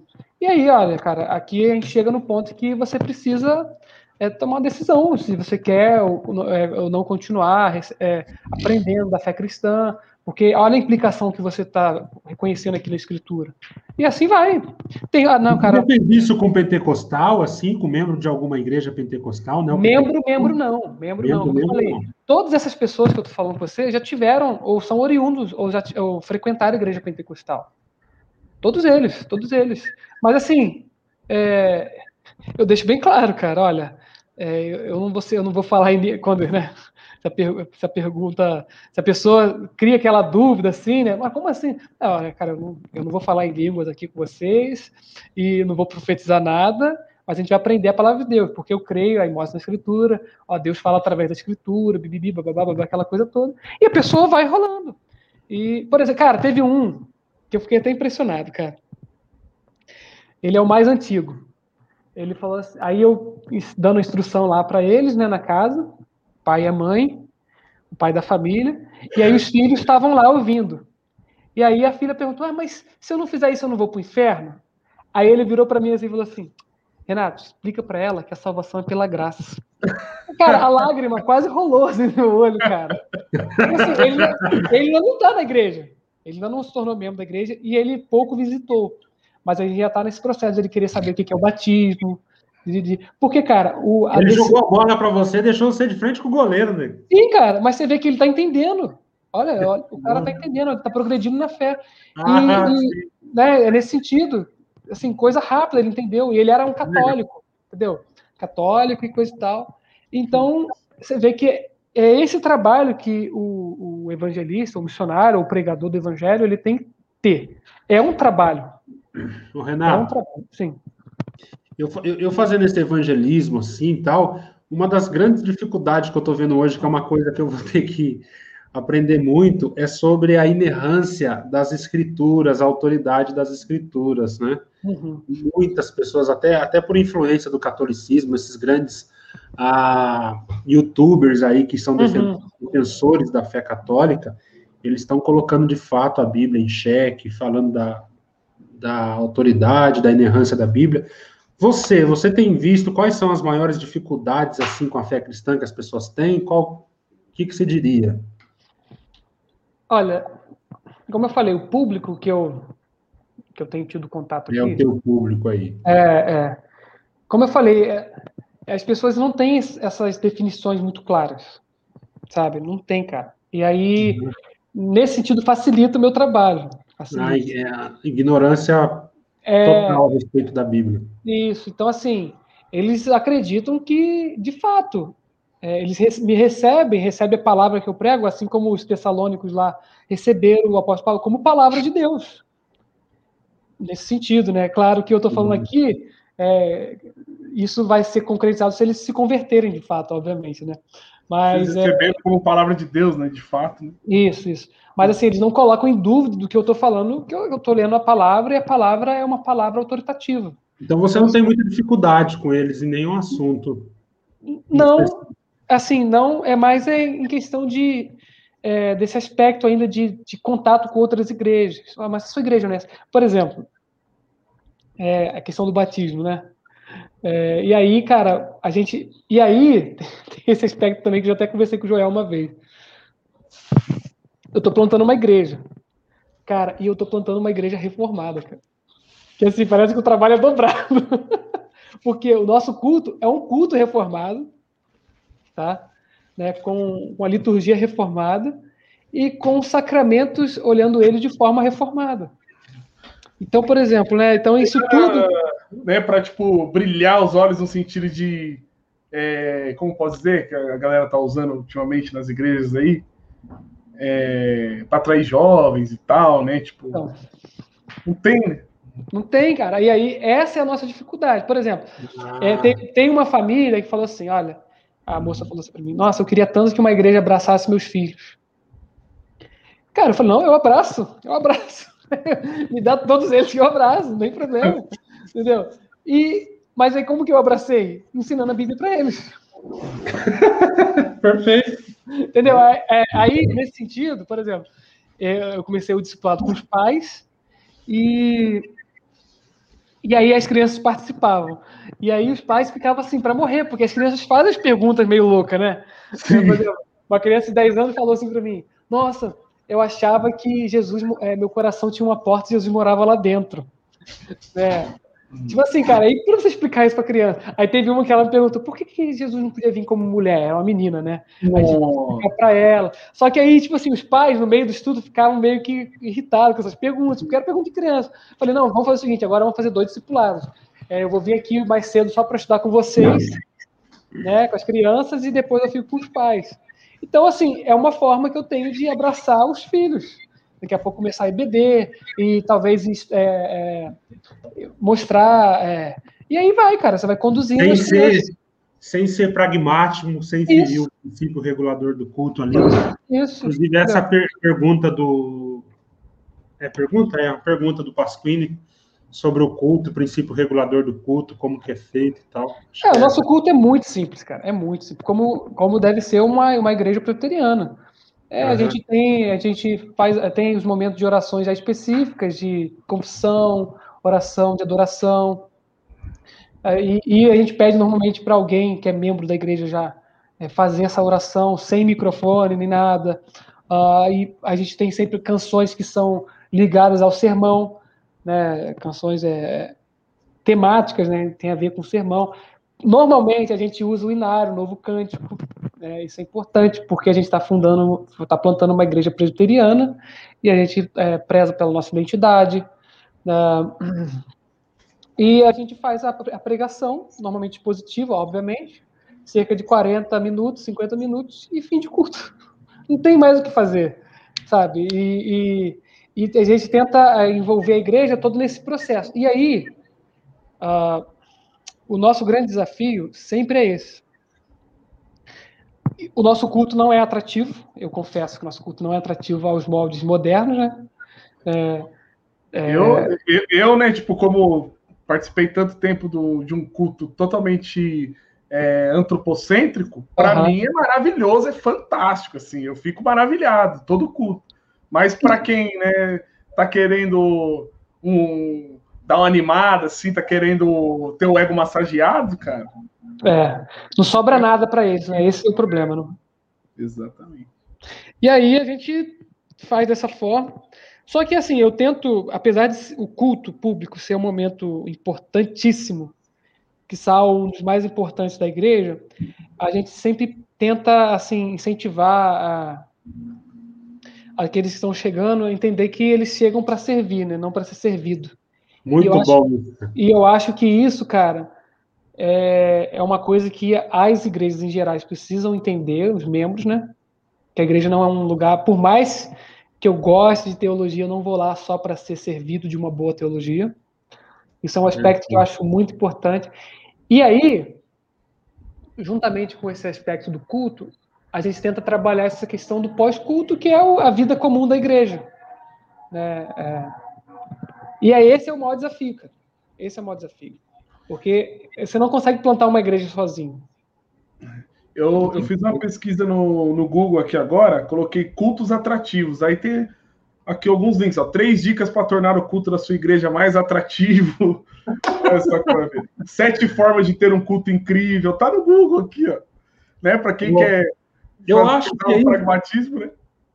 Viu? Eu acho que é isso, viu, Joel, Renato os, pentecosta, os neopentecostais cresceram muito, cara. E exatamente porque eles seguem essas estratégias de marketing, né? Uhum. E que uhum. chama as pessoas mesmo, né? Uhum. Você acha que é isso, Renato? Por exemplo, a tua igreja, que ela é centenária, presbiteriana, uhum. e perdeu, foi engolida, né, pelos uhum. pentecostais. Eu não sei se eu posso dizer isso, você sim, que vive sim. lá, ver se é real. Você acha que esse é um dos motivos pelo crescimento dos neopentecostais e tal, e a presbiteriana não ser tão grande assim? Olha, cara, eu posso dizer, o que eu vou dizer aqui pode ser até que, que seja né, escandaloso, né? Mas, cara, encher a igreja de não crente é fácil, né? De, Boa. Né? Assim, você não. E aí, é, você encher a igreja de, de pessoas que não amam a Cristo, cara, é moleza, cara. Não ama a palavra. É, então, assim, esse crescimento numérico ele corresponde à piedade que a igreja deveria ter? Não corresponde. Entendeu? É, essas igrejas, elas, elas podem ser caracterizadas igrejas? Tem. Olha aí a, a dica do Pasquini aí, ó. Coloca o Fernando para pregar que enche a igreja. o, Fernando, o Fernando ele vai pregar a fé reformada, vai pregar a palavra, só que com uma pitada pentecostal, entendeu? é o momento do apelo depois, né, Nego? É. Cara, mas ó, eu, eu, brinco com a minha esposa. Que todos esses trejeitos pentecostais, neopentecostais, essas, essas jogadinhas, cara, eu se, eu, se Deus não tivesse me salvado, ia ser um falso profeta, cara. Porque eu sei fazer todos eles também, cara. Quem, quem, me conhece mais de próximo assim, sabe que eu brinco com isso, assim, mas claro, na hora do culto. Né, outra sabe coisa. outra coisa legal também, Renato, que o povo gosta? Fala. Do método alegórico, o que o reformado não tem. Entendeu? Sim, cara. cara, você pegar um texto e você alegorizar o texto, cara, é um negócio que atrai a mente das pessoas. É. A pessoa fica capturada, né? É, Agora, então, quando você fica ali no, no, gramático literal ali, no gramático histórico ali, é. Sim, sim. E assim, o pessoal confunde muito, cara. Eu. Porque assim, esse, esse, alegórico que o pessoal. É, no caso, seria aquele tchan, né? Aquele, pô, nossa, cara. É, é muito isso. bacana. É isso, cara.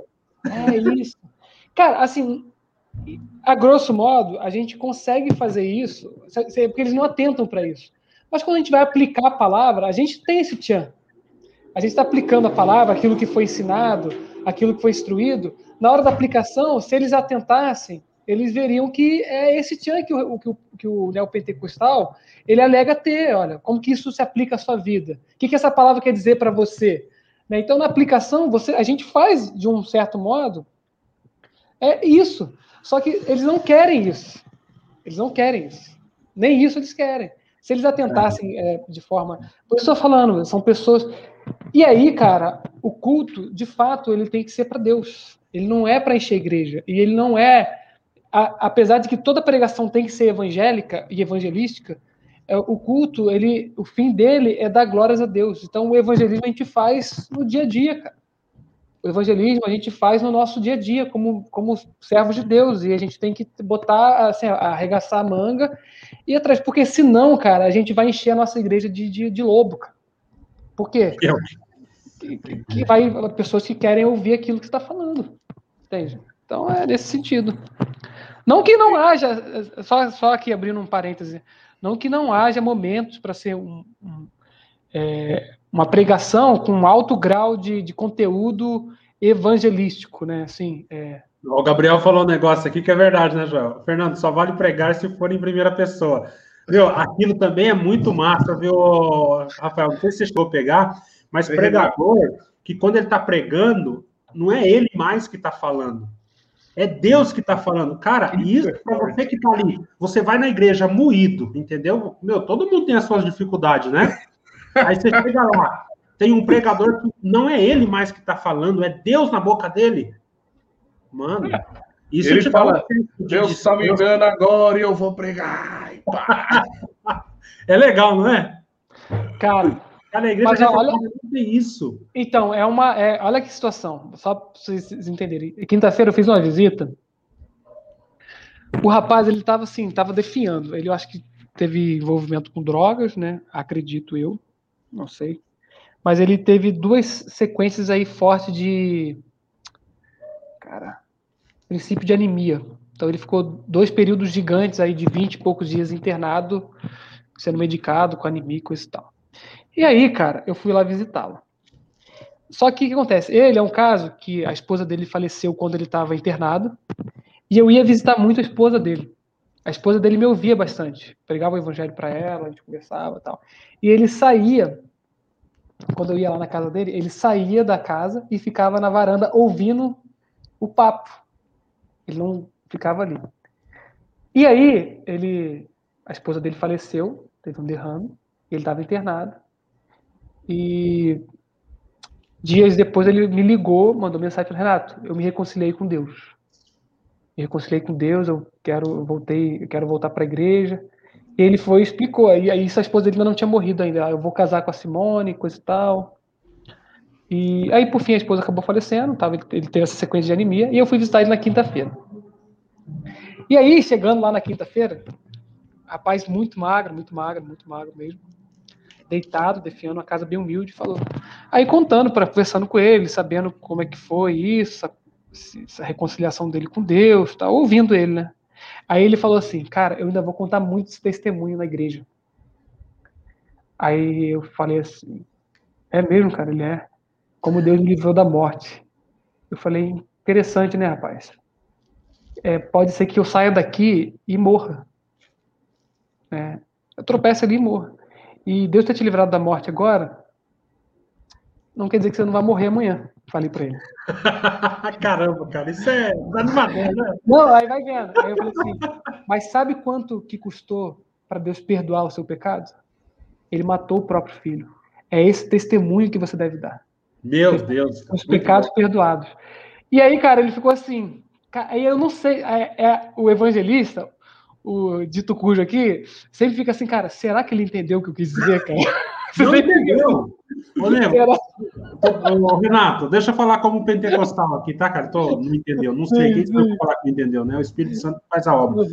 É, mas, assim, na nossa cabeça, o que, que a gente pensaria como, pente, como, como neopentecostal que nós era, Josita? Ah, meu, esse cara. Por quê? Porque se você tá no meio ali do, do fervo, não, irmão, conta esse milagre, porque e tal, e daí você fica todo cheio, né, meu? Você tem uhum. história pra contar e aquela coisa. Quando você vai para uma igreja séria ou conversa com um irmão como você, bíblico, cara, a única história que salva pessoa, pessoas, é o Cristo crucificado, velho. Não quero, não quero saber do que aconteceu com você. Isso não salva aí, ninguém. E aí, cara, isso, hoje, para nós, isso é uma alegria, né? Mas pro cara. Exato, você, me, você jogou a minha história no chão. Como assim, cara? Ô, Fernando, e o perigo é o seguinte, cara. Porque ele falou assim: não, Renato, eu vou na sua igreja, vou lá te visitar, eu vou lá, eu quero ir, me ajuda e tal. E aí, cara, imagina, se você não dá esse balde de água fria antes, ele chega lá achando que, assim, ele precisa falar desse testemunho. Meu e aí, Deus. cara, olha o furdunço que você está arrumando para tua igreja. Meu Deus do céu. Então, assim, é um desafio, cara. Então, assim, é, eu falo, o evangelismo, ele é sempre um discipulado consentido. Você vai trabalhando, vai trabalhando. Eu não sei se ele vai continuar, mas é quinta-feira que vem eu vou voltar lá. E a gente vai continuar conversando, conversando. E até essas coisas ficarem claras para ele. Olha. E aí, cara, tem um, um, aspecto muito interessante. Tem esse aspecto do, do, do sensacionalismo, né, do triunfalismo, que só vai fazer acontecer. E tem um aspecto também, cara, que as pessoas confundem muito é. É, pelo fato de a gente estar tá pregando o evangelho e ter que lidar com pecado, a gente às vezes esquece de bater nessa tecla. E é uma coisa que a gente tem que vigiar bastante. Por exemplo, toda pessoa ela tem uma história triste, na é verdade? Toda. Toda pessoa, cara. Hum, difícil. Se fosse assim, bem Com mais de 30 anos, você tem uma história feia para contar. Sim, sim, sim. é, e aí você vê, rico se mata, pessoa frustrada, por N motivos, né? E aí, cara, pegar essa história triste que a pessoa conta para você e causar mais tristeza para ela, relembrar esse, esse, momento triste, não é pregar o evangelho. Ela deve primeiramente sentir a tristeza por ter ofendido a Deus. Nossa. Cara, e tem muita gente que esquece de falar isso, cara. Porque não, realmente sua vida é uma miséria mesmo, cara, e coisa e tal. Olha, e tá. Não, mas você, a tristeza não é porque sua vida foi triste. Sua tristeza Muito não deve ser essa. Sua tristeza Muito deve ser porque você se. Re... Porque essas coisas são fruto da sua rebelião contra Deus. Caramba. Boa, Joel. Você, você desvirtuou o que era virtuoso. A vida que Deus te deu, você desvirtuou. Então, por isso que você sofreu. Então, a tua tristeza é, é assim. E geralmente, é Renato, essas histórias de tristeza, geralmente você vai olhar, puxar fundo, você vai mostrar claramente para a pessoa que é um ato de rebelião declarada sim, contra Deus. Sim, né? sim. É, o cara, o cara tá assim, rejeitando a realidade criada e é impossível dar certo, cara. Sabe? Impossível dar certo. Olha, cara, você teve três mulheres, você passou da conta de alguma coisa, uh, você burlou alguém, e assim vai. O cara, cara, rompeu com a realidade criada. Então, assim, vai se estribar, obviamente. E aí o, o evangelista, o pregador, sei lá quem seja, ele não pode trabalhar esse aspecto psicológico apenas. Ele uhum. tem que levar a pessoa a entender que a tristeza dela deve existir, sim, mas porque ela pecou contra Deus, não porque Cara. a vida dela foi triste. E é outra tentação, porque a gente vai para o triunfalismo, né? Não, e Deus vai fazer. É, hoje mesmo eu tive uma conversa com um irmão que está tá saindo da bola de neve, né, e está frequentando nossa igreja e tal. E aí ele falava que quando ele pregava o evangelho para a pessoa, ele falava: "Não, Deus vai te usar". Pregava o evangelho, né? Quando ele ia lá falar, né? Deus vai te usar, Deus vai mudar a tua vida, Deus vai fazer a sua vida girar, tal e coisa e tal. Você apela para o triunfalismo, a pessoa, pô, não, vai mesmo, vai mesmo, eu quero. Mas também tem gente que apela né, pro, pro contrário, cara. Apela uhum. somente pro remorso. Ô, Joel, você lembra no, nos cultos nossos que o povo ia pro lenço e chorava? O que, que o cara tava pregando? Eu vi o teu choro, eu vi a tua lágrima. Ah, se o seu travesseiro falasse, eu estava Então, cara, o cara nunca chorava pelo pecado dele. Cara, você é um pecador miserável, cara. Não, ai, que dó de mim. Como eu sofri. Oh, não, mas Deus vai te honrar, vai, né? Aí a pessoa ia pro lenço e chorava. Cara, é, é isso aí mesmo, Fernando. É isso aí mesmo. Para pra pensar, cara. Né? Olha, né? E aí vai, né? Deus está ouvindo a sua lágrima e coisa e tal. E, cara, e vai, por aí vai, a pessoa se emociona, porque quem não tem história triste, cara? Entendeu? Agora Renato, você imagina. Pode falar, pode falar, pode falar. Renato, como então é a missão do evangelista ela é ela é séria, né, cara? É séria, porque para você desviar desse foco e você cair na vibe aí de que as pessoas realmente, poxa, que vida triste, cara, que sofrimento, e você deixar o evangelho para se tornar um pregador da missão integral, né? Vamos, vamos, vamos dar assistência é pessoa, né? vamos dar um curso profissionalizante. O problema dela é falta de oportunidade no mercado de trabalho e a igreja se posicionar para isso, ou sim, sei lá, vamos eu tenho um amigo meu que nós saímos junto da, da seita que nós éramos, né? E, cara, e, e quando a gente estava conhecendo o Evangelho, ele, nós tínhamos uma, uma chácara, um, uma chácara que nós ia pregar o Evangelho, mas pregar o Evangelho a lá CCB. Uhum. E lá o povo é muito pobre. Uhum. e nós estávamos conhecendo o Evangelho, Joel, e quando nós descia lá para pregar o Evangelho, esse neguinho, rapaz, ao invés de ele pregar o Evangelho, na hora da pregação, ele virava a coisa e começava a pregar o quê? Triunfalismo. Ai, Aí ai, ai. De canto, falava, cara, por que, que você não pregou o evangelho? Eu falei, perdão, eu fiquei com dó do povo, cara. o povo é muito sofrido demais, você é muito pobre. cara, então, cara. Cara, se você não tiver firmado na palavra, você afina, Renato. Então, é, esse é o aspecto. Cara, eu, eu, eu confesso assim, ó, que ouvindo o Renato falar aqui, vai fazer uma geral aqui, você vai eu deixei algumas bolas passar ali atrás. Claro, cara, claro. Agora, é, é demais. Cara, né? assim, é, a gente tem que entender que isso ficou muito claro para mim é, em relação àquela senhora que eu contei é, tempo atrás aí da história, né? Uhum. Ficou muito claro para mim que o maior ato de amor que eu poderia dar para ter com ela é pregar o Cristo crucificado, né? Isso você tem que estar consciente disso, né? Isso, isso. Cara, estão, as pessoas estão perdidas, cara, perdidas. E o ato de amor é apresentar Cristo. Agora, isso não quer dizer que, cara, toda vez você vai e, cara, você vai falar tudo isso ao mesmo tempo. Sabe? Tem horas que você não vai, cara. Tem hora que você. É, vai ouvir. Isso, e tem hora que você, não, você vai dar. Uh, uh, sabe? Você, você não vai falar todos esses aspectos do evangelho. Por isso que eu tô falando. Coisa, é, uma, é uma coisa totalmente orgânica, né? Não tem. Isso. É um, porque, cara, a pessoa percebe. Ô, Joel, a pessoa, Fernando, a pessoa percebe quando você tá, tá recitando uma cartilha.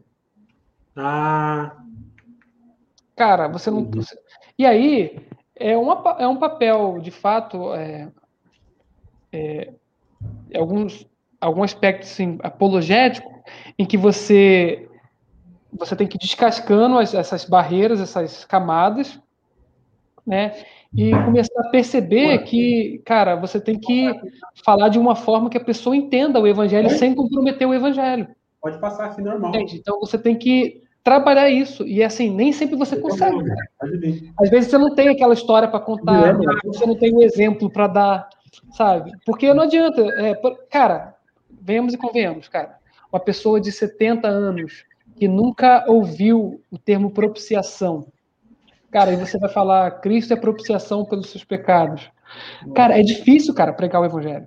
E ainda por cima, você tem um aspecto cultural que o povo, ele é analfabeto analfabeto funcional. As pessoas não entendem o que você fala. É incrível. Então, assim, não é sempre que você vai lá e vai fazer, vai, cara, cesta de três, sabe? Não é sempre, cara. Você tem que ter é... tudo isso bem, bem claro na mente. Aí, eu, eu gosto muito daquela ideia de Calvino de que quando ele vai pregar é como se ele tivesse um cemitério, né? Independente da, da, né, do público. Uhum. Então tem que estar com tudo isso em mente. Ontem aconteceu uma coisa, a gente teve uma experiência, quase que uma experiência pentecostal ontem. eu junto com, com o Marcos, porque tem, tem um amigo meu, às vezes ele até assiste aqui um podcast, ele está assistindo o Lucas, que veio do mesmo contexto que a gente, né? Nasceu desde, desde pequeno, os pais já eram da, da CCB, foram até comodatários, né? Que é, moram na, moraram na igreja um bom tempo, tal, tem muito isso lá. E ele não, ele não se batizou lá e não vai mais, né? E aí, volta e meia, com meu amigo de infância, mora aqui em Limeira, né? Volta e meia a gente fala, fala do evangelho, né? Fala de, de crise da salvação. E aí, e, e prega, né? E aí, ontem a gente foi no Marcos lá. Uhum. Né? Passando, tive um momento lá de comunhão com ele, tudo, e o Lucas foi, foi comigo lá, acho que a primeira vez que ele foi na casa do Marcos. E no caminho, eu tava falando para ele é, do, do, do, Antigo Testamento tal, e citei aquela parte de, de Abraão com Isaac, né? Indo levar Isaac para o sacrifício e tal. E aí, quando chegar na casa do Marcos, conversar vai, conversar vem, o Marcos começa a conversar com ele e tal, daqui a pouco ele entra, porque Abraão né, e tal, e começou a falar de Isaac, de Abraão e Isaac. Aí o cara arrepia, né? é Deus na aí Terra. Eu, é, eu falei, ó, cara, fica esperto aí. Tem algum movimento acontecendo aqui. Olha o sinal de Deus na tua vida, né? Mas, é, mas, mas assim, em certo ponto, é, a gente não pode, vamos dizer assim, desconsiderar e, inclusive, é, aproveitar mesmo, né, desse tipo de situação, porque eu não, não creio numa coincidência, né, num negócio uhum, desse, ainda mais falando do verdadeiro evangelho, para enfatizar para a pessoa, rapaz, de fato Deus está falando com você, cara, olha aí. Sim, sim, cara, sim. Ah, você lembra, você lembra da história de Filipe e o Eunuco? O, sim. É... Cara, ali você vê que o maior é evangelista, né? isso, o maior evangelista é Deus, cara. É ele é o propagador do evangelho. Ele reúne uma pessoa que quer falar com a pessoa que quer ouvir, cara. cara, ele foi lá e reuniu, ó, tá aqui, ó, um cara querendo ouvir o evangelho e o cara que é o, é mensageiro e, e toma, puf. E aí o evangelista, o, o, cristão, cara, é o cristão, ele tem porque assim, a gente fica pensando, nossa, cara, tem que ficar pilhado com o evangelismo, não, porque eu tenho que evangelizar, e senão eu vou pro inferno, não é fruto de um cristão verdadeiro, coisa e tal. Cara, mas já parou para pensar que sempre há pessoas, a gente que não aproveita as oportunidades, né? Assim, fica atento, você tem que acordar no seu dia, assim, cara, hoje eu quero falar do evangelho. E, cara, Deus vai, Deus, ele, ele, ele é o dono da missão, sabe? Ele é o dono da missão, ele vai, ó, vai, uma hora ele vai juntar aquele que quer ouvir, que precisa ouvir, com aquele que quer falar, cara. Agora o infeliz, nunca quer falar do evangelho, cara. Ele quer falar de cultura, quer falar de filme, política. De política. Nossa, cara, política o tempo todo, cara. Insuportável, né? É, cara, e assim, a propagação do evangelho, sabe, boa nova, o cara não está disposto a falar. E aí, cara, você fica, por que, que eu não falo do evangelho? Meu Deus, preciso, ai, preciso bater de porta em porta, preciso fazer. Cara, calma, a oportunidade vai chegar e, e você tem que estar atento, é só isso. É só uhum. isso. E acontece, não, cara, não adianta. Não adianta. Eu costumo dizer assim. Ô, é, pode falar, pode falar. Não pode falar, terminei o pensamento. Não, eu, cara, muitos anos atrás eu vi uma ilustração interessante. É, tem a ver com essa questão de, de, de é claro, né? A gente crê na soberania de Deus piamente. Mas só para ilustrar, eu, o rapaz falava assim: não, você tem que é igual uma caixa de ferramenta. Aí você não, você é a ferramenta rebelde, que tem, quer estar tá fora. Quando Deus quer te usar, ele abre a caixa de ferramenta, cadê você? Você não está lá para te usar, né? Você não vai, não vai usar, cara. Mesma coisa, a gente fica despercebido, fica. Claro, eu creio piamente na soberania de Deus, mas isso não exclui o fato de que a gente precisa estar tá atento a todo motivo, a todo tempo, para poder pregar o evangelho. Né? Isso não é papel só do evangelista ou do missionário. Cara, fazer discípulos, ensinar o evangelho é papel de todo cristão. Então, né? É nesse sentido. Renato, é, você está falando aí de pregar o evangelho e tal, e, e, você falou que vai aos poucos, né? Mas uhum. você, como disse, é porque você está numa cidade e você vai ter mais oportunidades de, de andar com essa pessoa. Uhum. Nem sempre na nossa vida acontece isso. Você vai Sim. ver uma pessoa naquele momento e você só tem aquela oportunidade de pregar o evangelho. Você seguiria uma sistemática aí para pregar esse evangelho? Você tem que falar do evangelho para essa pessoa. Você começa falando da má notícia, igual disse aqui o, Marcos Beckerdorf aqui.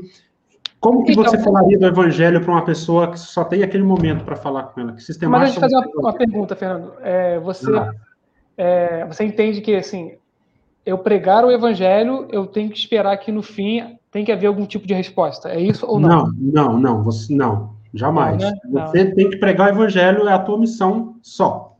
Sim, entendi, entendi. Uhum. É, cara, é sim, sim, é, é, não, tem, não tem muito o que fazer. Só que eu entendo também que é, há muitos aspectos que você pode tratar é, até que a pessoa entenda. Só que quando você tem essa pouca oportunidade e a pessoa, você conseguiu criar uma, uma, uma, uma... Quer ver? Vou dar um exemplo. É, como é importante a gente entender isso. Você vê na pregação de Pedro né, aos judeus, ele usa o Antigo Testamento né, para pregar eles. Sim. Né? Porque os judeus eles tinham esse, essa compreensão, né, enfim. Quando Paulo vai pregar lá em, em Atos 17 para os atenienses, cara, ele não cita o Antigo Testamento. Ele fala de Deus como Criador. Boa. Né? Então, assim, ele, ele consegue entender que o público dele. O contexto, né? Tudo, é, o contexto, a contextualização. Volta e... aquela, aquela questão do, do evangelismo, da pressão evangélica, ser algo orgânico, né? E não. Isso não é uma cartilha. Assim, uma não cartilha. é uma cartilha. E aí, o que, que Paulo fala? Ele, olha, Deus, é, o Deus que vocês estão procurando aí, que você, o Deus desconhecido, é o Deus criador de todas as coisas. Né? E aí, por fim, ele vai discorrendo, ó, neles vocês vivem, como diz o, o profeta de vocês. Né? Poeta, né? Poeta, é. Você vive, existe, e aí Deus levantou um varão do qual há de julgar os vivos e os mortos, enfim. Então você vê que assim a entrada nem sempre pode ser o, o pecado em si. Oh, né? né? Você tem várias portas de entrada. Várias tem que estar atento, né?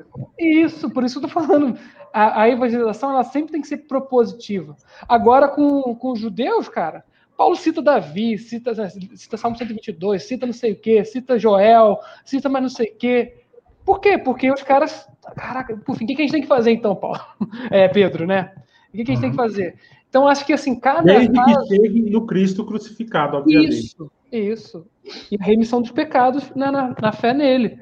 É, então, tem esse aspecto, cara. Eu acho que você tem que tem alguns pontos que você não tem como pular, mas a porta de entrada não pode ser a cartilha. Uhum. Por exemplo, quando eu ia levar a cesta, é, cara, a porta de entrada sempre era pandemia, cara. Não tinha como não ser, ou, ou o problema, a dificuldade que a pessoa estava vivendo. Poxa, tá, tá, como é que tá a vida? Como está a sua vida? Ah, eu perdi o emprego e tal. Poxa, por causa da pandemia. Ah, poxa, para eu pensar por que, que tem a pandemia, é, será que aí, né, Deus criou o mundo como? E aí você começa, cara, e vai, aí você vai tocando no assunto, beleza. Mas agora, quando é muito rápido, cara, eu, eu tenho a dizer que não tem como muito, cara. Você tem que ter, por isso eu falo, o melhor caminho para a pregação do evangelho é através do relacionamento, é da amizade, é do, do discipulado consentido. E aí, nem sempre aquele que encontra Cristo ouviu o evangelho naquele dia. Né? Ele, cara, alguém plantou primeiro. Uhum, alguém regou. Deu, e outro foi lá e colheu, cara. Essa é a máxima da, da, do ensinamento bíblico. Não é da noite para o dia. Alguém uhum. plantou, alguém regou, né? E, e deu, deu crescimento, e aí vai o, o, o varão valoroso na, na cruzada evangelista, prega e fala que ele ganhou mil almas para Jesus. Entendeu? Mas não, cara. Não, como diz o Paranaense, né, Fernando? Nunca foi, né? Nunca foi. Tem todo esse processo, sim. Legal, tá, tendo uma, tá vindo umas perguntas boas da audiência, né, Fer? Ah, por favor. Essa, essa do Eugênio e do Wesley aqui é muito boa. Vou começar pelo Wesley.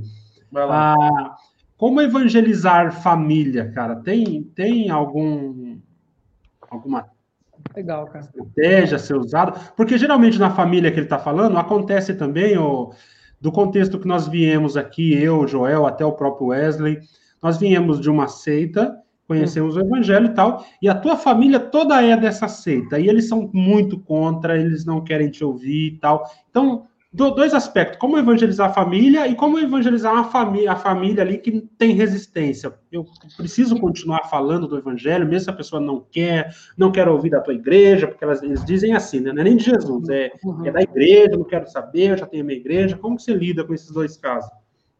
Cara, primeiro você tem que saber o, o, o, o real motivo por que, que ele não quer te ouvir. Né? Porque você saiu da igreja dele. É, isso, isso a gente está presumindo que seja isso. Mas em alguns casos pode ser que. É, isso eu estou dizendo aqui de conhecimento de causa, né? De tá. outras pessoas aí e tal. O cara conheceu a fé reformada e o cara ficou arrogante. Né? Acontece muito isso. Né? E aí, cara. Até teve, teve, um vídeo do, do Eber Campos Jr. esses dias falando sobre isso, né?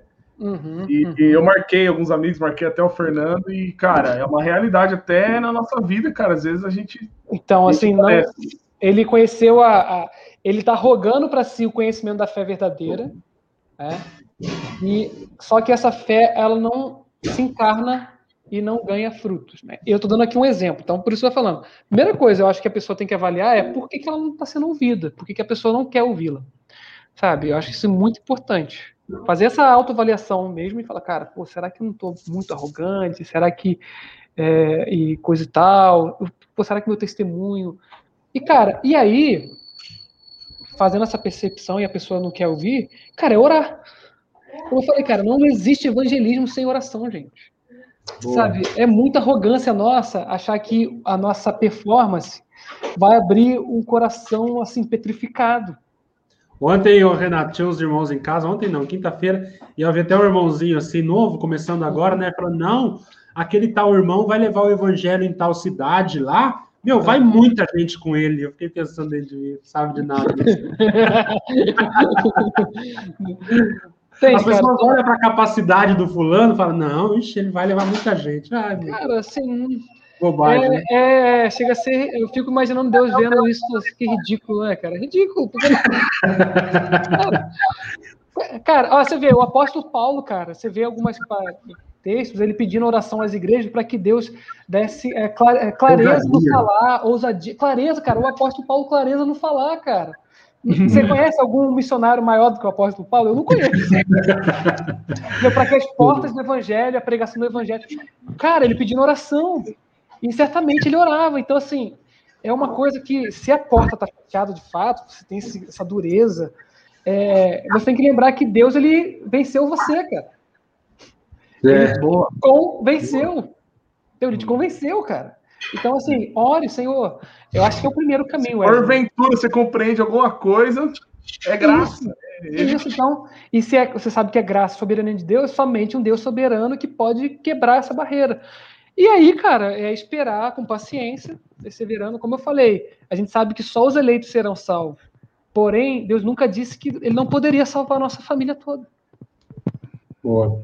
Não é verdade? Eu, eu, eu, lembro, eu lembro daquela frase, só para dar, dar, esse acabamento uhum. do. Até o, o, pastor que pastoreou o Fernando lá em Londrina, né? Que é o, o Marcos Salles, né? Que ele falava, né? Falava do pai dele, né? O pai dele não, não, não veio a fé e tal ainda, tá vivo, tá velhinho, ele sempre pregou o pai dele, sempre que ele teve a oportunidade, ele falou, até a última respiração do, do velhinho eu vou, sim, eu vou pregar. Sim, sim. E é isso.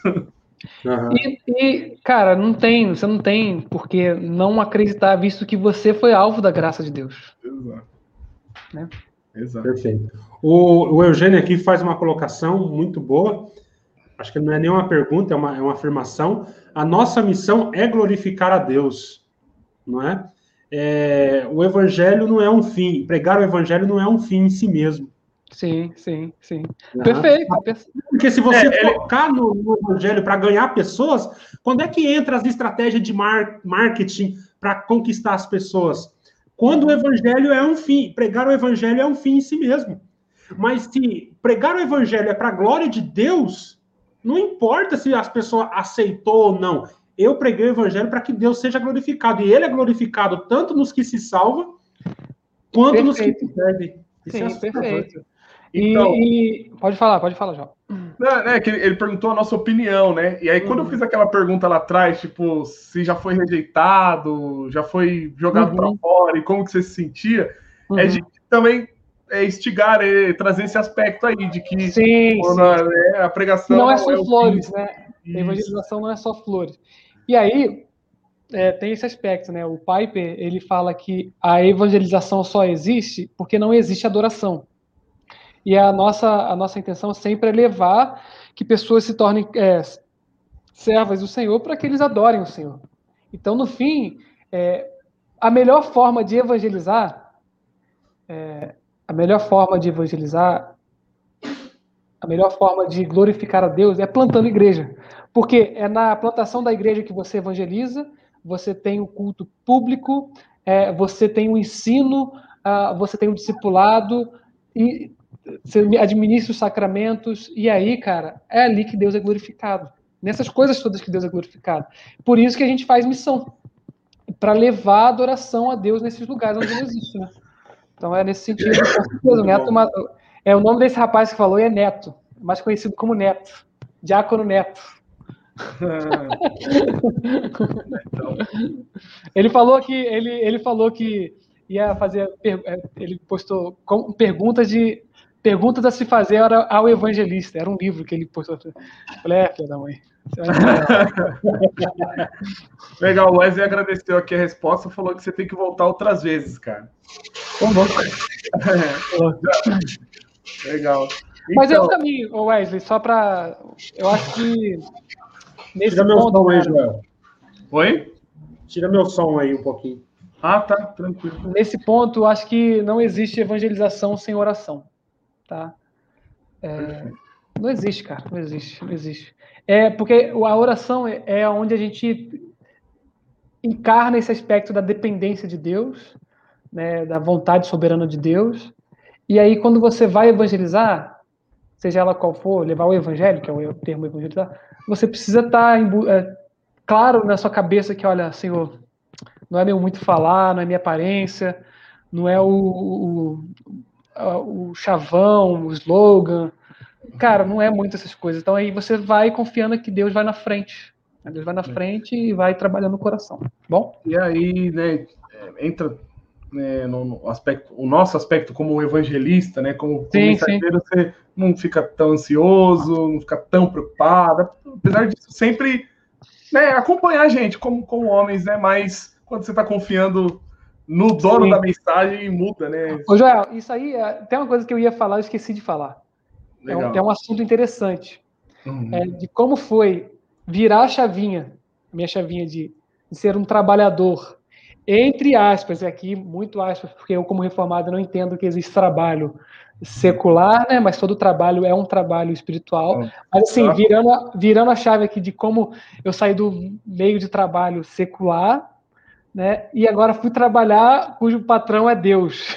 Né? Claro, lembrando que todo patrão é o patrão de todo crente é Deus, né? Mas nesse Sim. aspecto de performance. Só, só, só comentando, ô Fer, tô tentando tirar seu multi, não tô conseguindo. Às vezes é você aí vai ter que tirar. Mas vai lá, Renan. É esse aspecto de, cara, resultado. Hum. Cara, é o pragmatismo, né, que o Fer citou lá, no, lá atrás. É, não chega a ser assim, porque eu nunca apelei para pro pragmatismo. Certo. Mas assim, a cobrança de, cara, trabalhar e no fim, cara, cadê o resultado? Se eu não ver resultado, eu não estou trabalhando. Uhum. E, e aí, por quê? Porque a gente tem essa falsa impressão de que o evangelismo é para ganhar almas. E não é para ganhar almas, como o Neto falou. O evangelismo é para glorificar a Deus. E aí, cara, quando você vai lá e evangeliza, evangeliza, evangeliza, evangeliza, evangeliza, evangeliza, evangeliza, e cara, e você não vê resultado, e aí, cara, meu Deus, eu sou um péssimo evangelista. O cara que menos evangelizou foi o que mais ganhou alma até hoje na história. Jonas. Verdade, cara. É verdade. Então, para para pensar, cara, é um, assim, esse processo de virar a chavinha, sabe, de, cara, pô, agora não, é diferente, cara, não é eu trabalhar e no final do dia o meu patrão batendo minhas costas e falar, cara, mandou bem hoje, produziu pra caramba, sabe, me livrar disso no começo foi um desafio, por quê? Você vem com essa sombra, com essa mentalidade ainda, meu Deus, preciso uh, visitar, uh, sei lá, 42 pessoas na semana, cara, e senão eu não estou evangelizando e, e papapá, papapá, cara, não é assim. Assim, é um trabalho de fato orgânico, na dependência do Senhor e sabendo que Deus é glorificado também quando as pessoas se convertem quando as pessoas rejeitam o evangelho. E aí, falar é fácil. Essa é a questão. Também, né? É, justamente, já, é esse aspecto da rejeição. E você se alegrar, se contentar de saber que Deus exerce juízo também né, na rejeição do evangelho. E aí, cara, esse é o trabalho que, que você tem que fazer no coração. É, e oração, oração. Eu tive dificuldade isso no começo, confesso. Foi conversando com os obreiros, com os presbíteros da igreja, assim, muitas exortações, administrações, eles foram me instruindo e consolando meu coração acerca disso. Porque você vai com essa.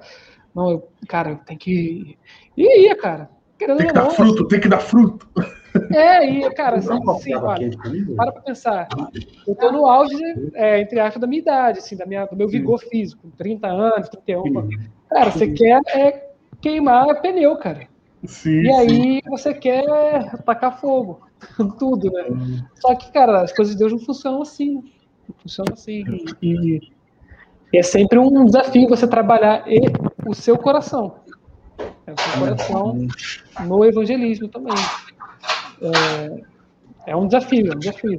Isso aí eu acho que todo missionário, evangelista, plantador de igreja, e tem um aspecto também, graças a Deus, se eu posso aqui falar de testemunho, que a, a nossa igreja, pela, por bondade do Senhor, obviamente, ela não pensa dessa forma.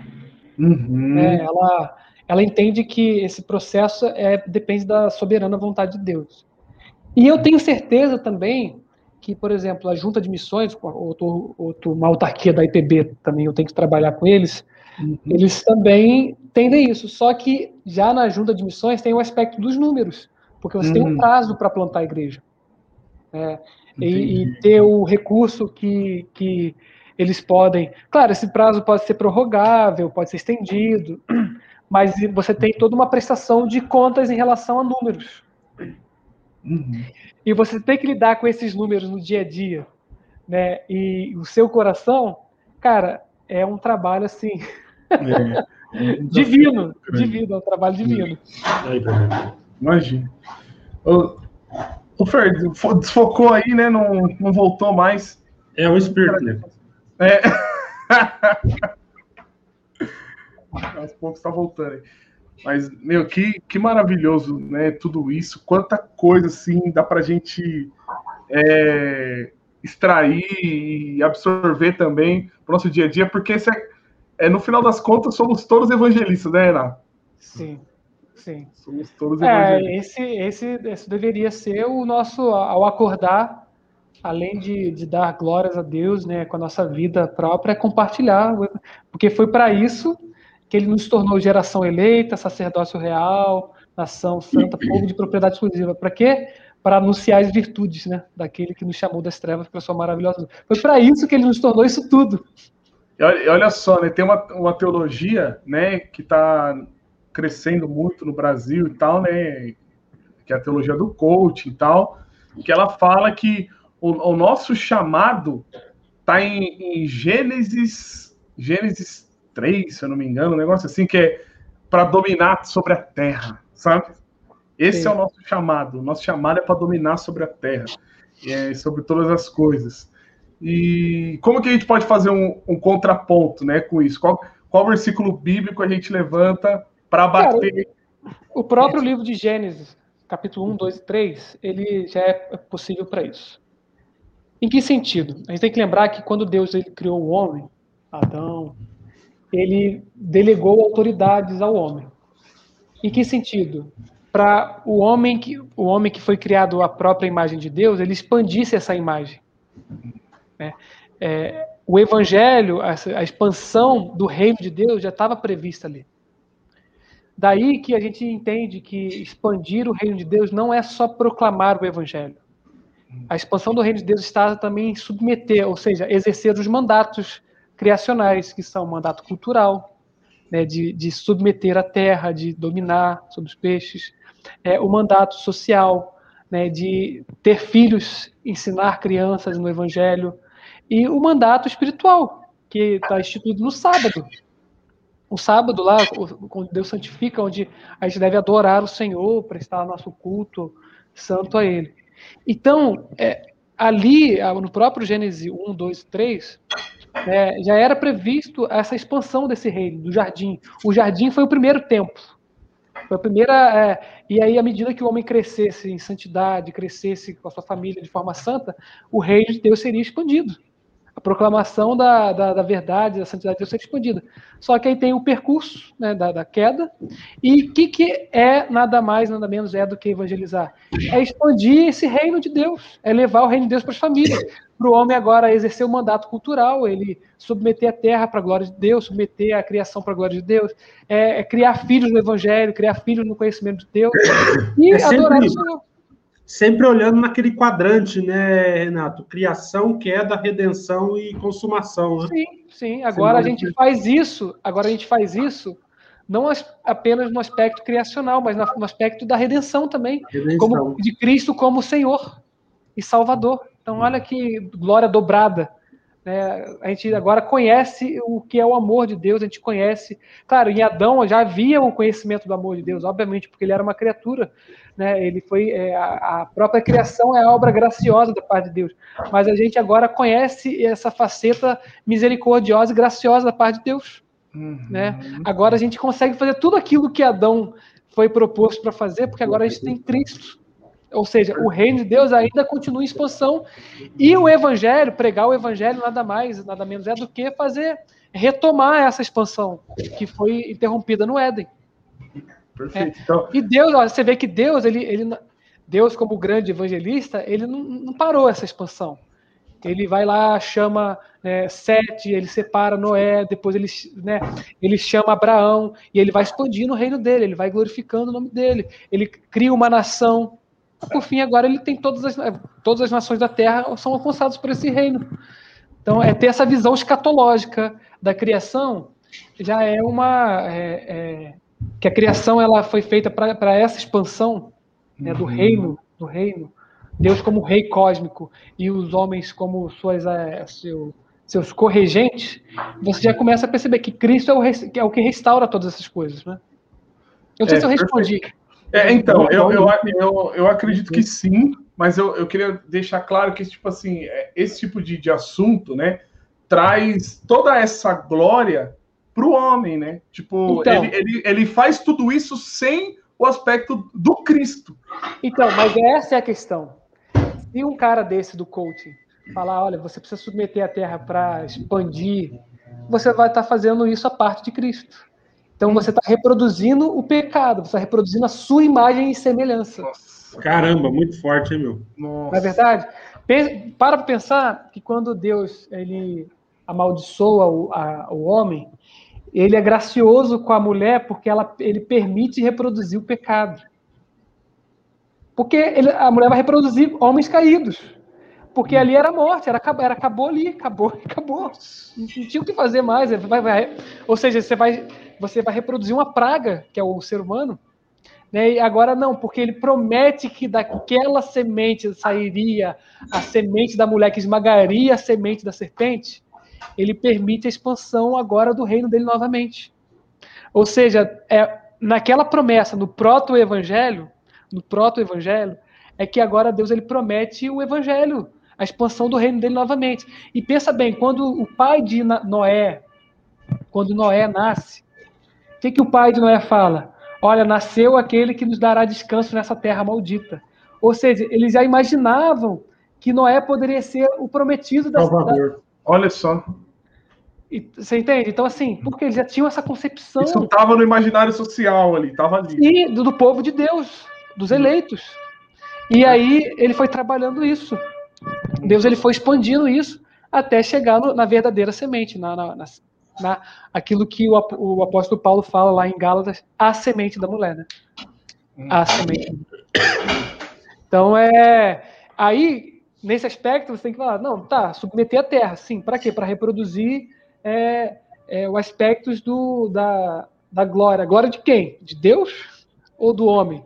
Né? Porque agora, quando a gente submete a terra, a gente está expandindo, porque a gente tem justamente a imagem e semelhança de Deus restaurada em Cristo. Sim. Né? Não de forma plena, mas já restaurada. Então, é nesse sentido que é, você pode perguntar, cara, tá bom, você vai submeter a terra para quê? Para você? Lembre-se só, ó, quer ver? Vou dar outro exemplo interessante.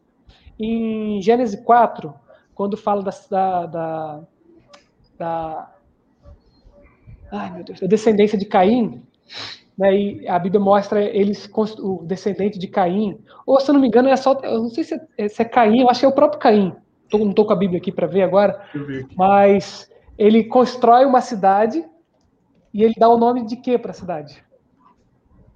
Vê os nomes em, em Gênesis 4. Hum. Se, se, puder, eu posso pegar a Bíblia aqui para ver. Tá, tá, aqui, já está na mão. Já. Vamos lá. Ah, aqui. Agora você vai ver a semente corrompida, ou seja, a imagem e semelhança de Deus corrompida, e ele reproduzindo essa imagem de forma corrompida. Vai, tá. vai, quer ver? Abel, por sua vez, vai descendo, pode descer, vai descendo. Aí tá falando uhum. da morte, né? Uhum. Pode descer. Não será assim. Vai, pode mais. É, vamos lá, ó. É, para cima, para cima, desculpa. Uhum. É, então Caim afastou-se da presença do Senhor e foi viver na terra de Nod, ao leste de Elen. Caim teve relações com sua mulher e ela engravidou e deu luz a Enoque. Depois Caim fundou uma cidade. E qual a qual deu o nome de quê? Seu da filho Enoque. Enoque. Ou seja, ele começou agora a, a querer exaltar a, a própria imagem. Hum. Você vê agora ele expandindo um reino dele. Perfeito. Né? E aí você vê que isso já é, um é, uma, é uma quebra do mandato é, cultural e social, porque o mandato social era que eles expandissem o que a criação que era imagem e semelhança de Deus, não a sua própria imagem e semelhança. Então Caim, Caim aí está uma prova de que ele já e aí, olha só, para para pensar. Caraca. Que, que, que, é que, que, que é Babel se não a reprodução disso em larga escala? Perfeito. Ou seja, né, os, é, o que esses caras estão pregando é você seguir os caminhos de Caim, pô. De Caim, de Babel. E aí, olha só, olha como que Deus faz. Em Gênesis 11, uh, ah, eles querem construir uma torre de modo que eles exaltem o próprio nome, não é isso? Sim. Deus vai falar não, e o nome que eu vou agradecer vai ser de Abraão. Cara, é incrível, cara, é incrível. Ele falou: não, não, não vai, vocês não vão eleger. Agora, quem, quem vai, não vão é, agradecer o seu próprio nome eu vou engrandecer o nome de Abraão. Então, assim, e, e, ele faz um pacto de Abraão, ele, chama, ele se coloca como o Deus de Abraão, de modo que agora ele abençoa todas as famílias da terra. Então, é, esse mandato cultural, ele é previsto, social, na criação, eles são bons. A gente deve submeter todas essas coisas para a glória de Deus, e agora, com o evangelho, expandir isso. A gente volta ao Éden. Né? A gente não descarta o Éden, a gente volta ao Éden. Então é importante isso. Top demais. Maravilha. Brasil, eu vou me despedir aqui, tá, nego? Deus abençoe, Deus abençoe, Renato. Uma alegria. Boa conversa, viu? Nossa. Tá bom. Deus abençoe. Que tarde, hein? Muito bom. Tava duas horas falando, mas não passou rápido, passou rápido, né? É, só queria lembrar, Joelzinho, que é, sábado que vem tem um pastor aqui que eu gosto muito dele também, pastor Gomes Galvão, que vai estar com nós aqui, tá? pastor de uma igreja reformada em Londrina. Legal. Top demais. demais. Promes Galvão. Maravilha. Tá convidado, Renato. Deus abençoe. Valeu, não, com certeza. Vocês podem continuar até as 11 da noite aí, tá? Tamo junto. Deus abençoe. Valeu. Valeu, Fer. É. Muito bom. Quanto, quanto aprendizado, rapaz. Quanta coisa maravilhosa. Deus, Deus trouxe para a gente hoje aqui, através do, do, Renato, dessa, dessa obra, porque apesar de todos nós né, tem, somos evangelistas de alguma, de alguma forma, né, temos sim, essa, sim. esse trabalho a ser feito, né? É, como eu, estou aprendendo essa coisa assim de ser intencional nas coisas agora, né? Tipo, a gente muito muito acostumada só a ficar esperando as coisas acontecer, ou Deus tocar no coração, ou revelar uhum. é, de alguma forma mística para a gente e fazer, sabe? Uhum. E a, gente tá, tá aprendendo agora essa questão de que a gente tem que se pôr a caminho, ter de fato uma ação intencional e, e aí conversar com, com quem já está no campo de batalha ali, tem essa é. experiência, edifica muito, né? Então, sim, sim. só agradecer aí por, por compartilhar ah, tudo então. isso. Alegria Uma nós. alegria, cara, uma alegria ter o que dizer né? Isso é legal ter o que dizer, né? É uma coisa que a gente faz, é, é... cara. E aí tem um, um, aspecto que isso é até interessante compartilhar. que muitas dessas coisas que a gente tem falado, a gente vai aprendendo com o tempo, cara. É, tem muita literatura boa, poderia até indicar algumas. Né, legal, sobre legal. questão do evangelismo, coisas boas a, a aprender, né? Só que, cara, é, o, mari, o bom marinheiro não se faz em terra firme. É, se faz em alto mar. Diz Machado, de, é Machado de Assis, né? Um livro Boa. chamado A Ressurreição. É, o Dr. Félix ele fala isso para um amigo dele. Ele fala: olha, o bom marinheiro não se faz em terra firme, se faz em alto mar. Então, muitas coisas a gente aprende no dia a dia, né? Lidando, aprendendo com as frustrações, é, como qualquer pessoa. Né?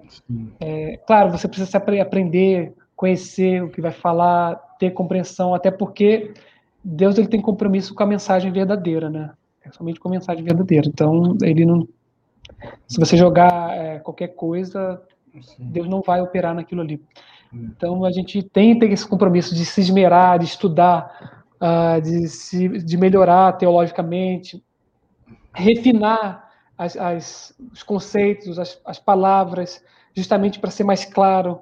Isso tudo faz parte da nossa responsabilidade, como Perfeito. aquele que, que é depositário desse evangelho. A gente recebe esse evangelho e agora a gente é, é embaixador de Cristo. A gente fala hum. em nome de Cristo, né? Na verdade, a gente é o dispenseiro da, da, da mensagem salvadora.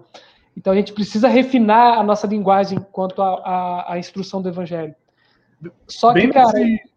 Pode falar, pode concluir. Que bem então, nesse ponto aí eu tenho uma pergunta que eu, que eu acho que alguns amigos, o pessoal que acompanha, vai, vai cair como uma luva. Mas vai lá, fala aí. E aí a gente tem que ir treinando, é, melhorando, né?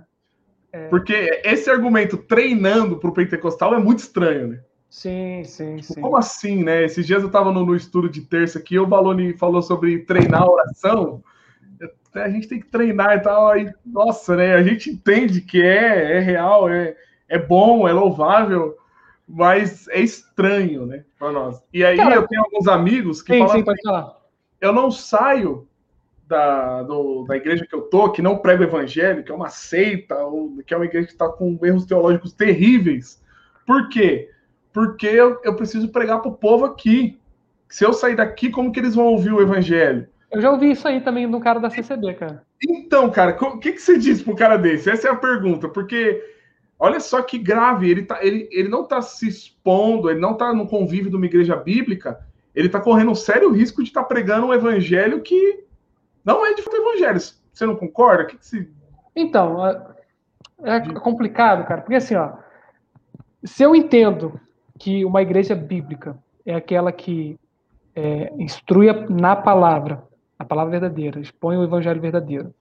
E a igreja administra os sacramentos né, de forma verdadeira. E também disciplina as pessoas de forma verdadeira. Eu, o cara, ele tá longe dessa igreja, certo? Ele está congregando uma igreja falsa.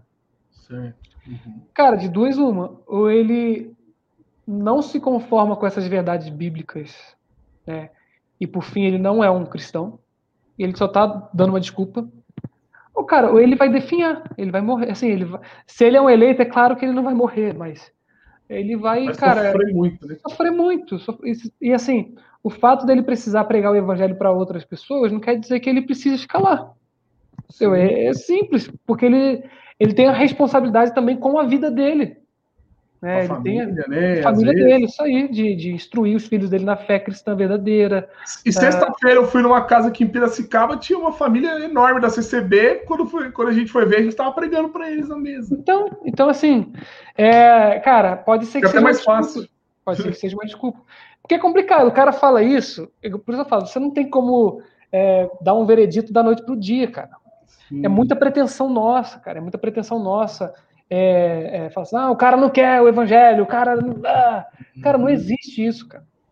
Sinceramente. E outra, o Joel, se o cara se diz cristão, e aí vem um ponto. E aí eu já tô. Agora eu já estou caminhando para um ponto onde o cara já é um cristão, talvez imaduro. Tá? Tá começando, tá crescendo, tá caminhando. Cara, eu não tenho direito de virar as costas para uma pessoa por quem Cristo morreu, cara. Sabe? Eu não tenho, cara. Por mais dificultoso, por mais difícil, por mais chato, ou o cara tem debilidades, cara, eu não, não sou eu que, eu não fui eu que morri por ele, cara. Entende? Então, assim, eu tenho, enquanto ele quiser, enquanto ele professar fé, enquanto ele, cara, é, eu, eu não tenho esse direito. Cristo não me deu esse direito. Não sei que o cara renegue, apostate e acabou, cara. Fora Sim. isso. Deliberadamente, assim, claramente. Isso. Então, assim, se o cara diz que conheceu a fé verdadeira e está em outra igreja, eu já tenho minhas dúvidas, porque a fé dele não ganha consistência. É, e o meio onde Deus ele, ele instruiu o povo de, de, de alimentar, bebida, aquela coisa toda, é, é dentro da igreja verdadeira, não adianta. Sim. Agora, se o cara tá dando, cara, pô, tô caminhando, e o cara tem algumas dificuldades ainda, cara, eu vou dentro com ele, cara, até, até, até ele falar, cara, não quero mais andar contigo. Ou até ele falar, cara, não, chegou a hora de eu fazer isso que você fez por mim com outra pessoa. Nossa. Você entende? É isso aí, vai, vai lá, mete, mete bronca, vai discipular outra pessoa. E não adianta, cara, cristão, ele tem que discipular. A gente está aí na nossa igreja, está aí nesse processo do, do lado a lado, né? Que é um caminho do discipulado. Cara, cristão que, que não discipula, entendeu? Ele, ele tá. Eu costumo dizer que ele é um porco cevado, só engordando. Não dá para ninguém, né? Só tá ali comendo, comendo, comendo, só recebendo, recebendo, recebendo. E, cara, o cara não, não sabe, não chora por ninguém, não, não engole sabe por ninguém. Não, ah, não, é muito difícil lidar com essa pessoa. Falou, falou bonzão, né? É, falou santo. Olha o Letão aqui contribuindo também, né? Ele falou: ó, quem prega o evangelho também precisa ser pastoreado, né? Sim. Como ele será pastoreado adequadamente uma igreja que não prega a Bíblia?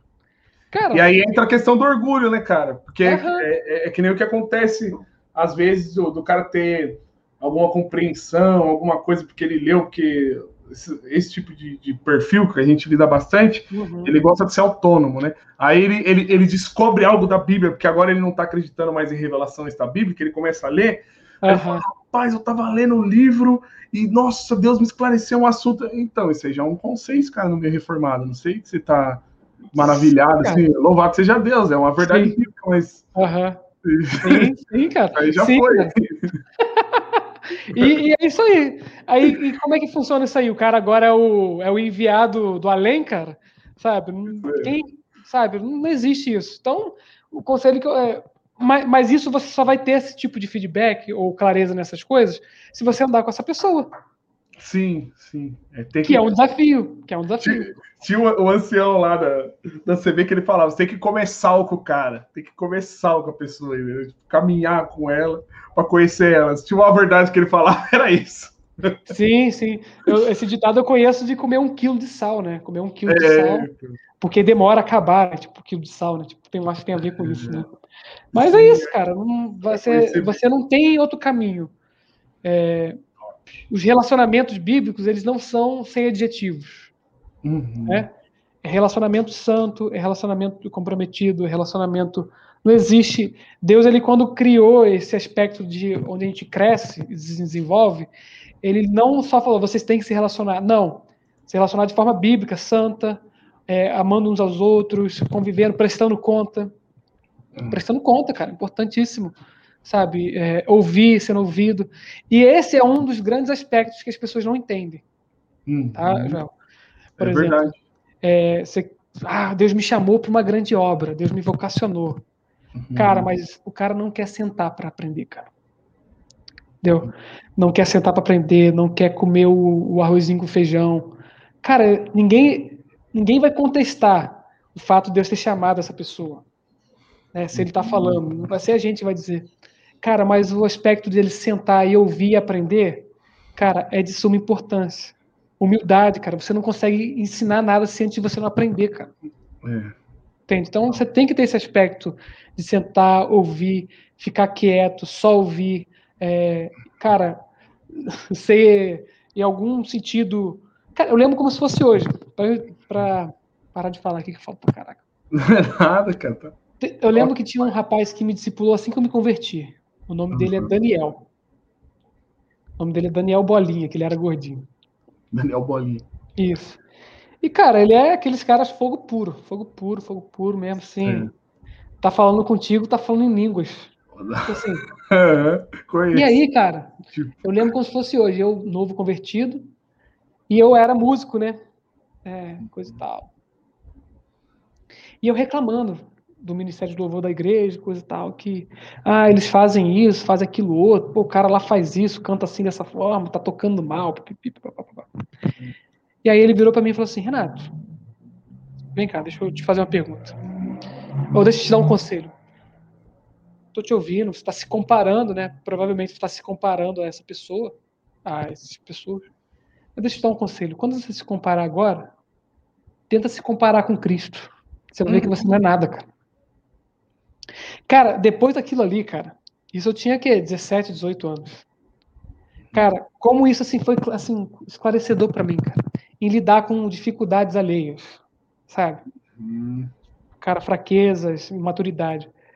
Claro, não aprendi da noite pro dia, né? Fui, mas isso nunca mais esqueci, Joel. Nunca mais esqueci. Por quê? Porque eu andava com alguém. E o cara, assim, andou tanto comigo, andou tanto comigo, que ele teve liberdade de, de falar essa verdade para mim. E é o que quem anda comigo, né, é, quem eu tenho oportunidade de discipular, caminhar, cara, eu sou muito assim de dar, é, falar coisas sérias com você dando risada. Uhum. Falar esse tipo de coisa. Por quê? Porque, cara, eu virei teu amigo. Sim. Tá entendendo, cara? Então é esse, esse é o ponto do lado. Só o convívio pode, pode construir isso, né? Isso, isso. Esse tipo de isso. relacionamento. Não tem então, de você falar a verdade pra pessoa com um sorriso no rosto. Cara, e a pessoa fala, putz, é mesmo, cara. E o cara. Entende? E o Daniel, eu sou grato a ele até hoje. Até hoje. Que massa. Cara, mas coisas de, coisas de anos atrás. Eu aprendi isso. Mas por quê? Porque alguém me discipulou. Alguém me discipulou, alguém andou comigo, alguém é, ouviu eu falando a besteira e, e, cara, não vomitou teologia em cima de mim. Uhum. Cara, por quê? Porque o cara tá, o cara tá botando para fora. Cara, ouve com paciência, cara. Sim. Ouve com paciência. Entendeu? Vai ter hora vai, que você. Vai rebater aquilo com agressividade, você vai acabar de é. estragar é, tudo. É, e o cara não vai te ouvir. Você, você tem que lembrar, você tem que lembrar, cara, que tanto no, no evangelismo quanto no discipulado, não é ganhar debate, cara. Uhum. Meu, cara, é, é formar Cristo nessa pessoa entendeu? É formar o Cristo nele. Então, cara, você imagina Cristo, cara, ouvindo, cara, Senhor, quando estiveres no teu reino, permita-me sentar à tua direita. eu, deixa eu sentar à sua esquerda. Cara, sabe, umas, umas coisas loucas que os discípulos ouviam, falavam, sabe? Cara, e ele pacientemente instruía e falava a verdade. Falava a verdade ali com amor, com carinho. E, cara, mas falava a verdade. Mas eles eram discípulos. Joel, cara, eu não sei, eu não sei aqui, eu tô falando até a hora você falar que acabou, cara. Não, cara, eu, eu, eu não tenho certeza, mas esse software aqui, ele tá linkado com o Facebook, com o YouTube e com a Twitch. Eu acho que ele aguenta 10 horas, cara, de conversa. mas assim, eu, eu, eu queria que, que você é, pudesse assim, encorajar as pessoas que, que têm esse, esse desejo de por evangelismo mesmo assim, formativa, intencional. É, esse, ah, você falou de livro, né? Tivesse algum, algum livro legal de evangelismo para indicar. Deixa eu pegar aqui. Deixa eu pegar aqui. Pegar, pegar. Bom demais. Muito bom. Já agradecendo a participação de vocês aí nos comentários, o Neto, o Wesley, o Everton, que está sempre com a gente aí. Muito bom ver essas coisas, né? Muito edificante.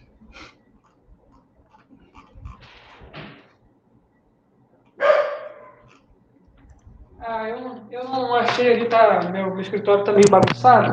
Mas você lembrou o nome, eu jogo na, na web aqui. Tá, ah, são três livros que eu achei muito interessantes. Um é esse aqui, ó. A Essência da Evangelização. Uhum.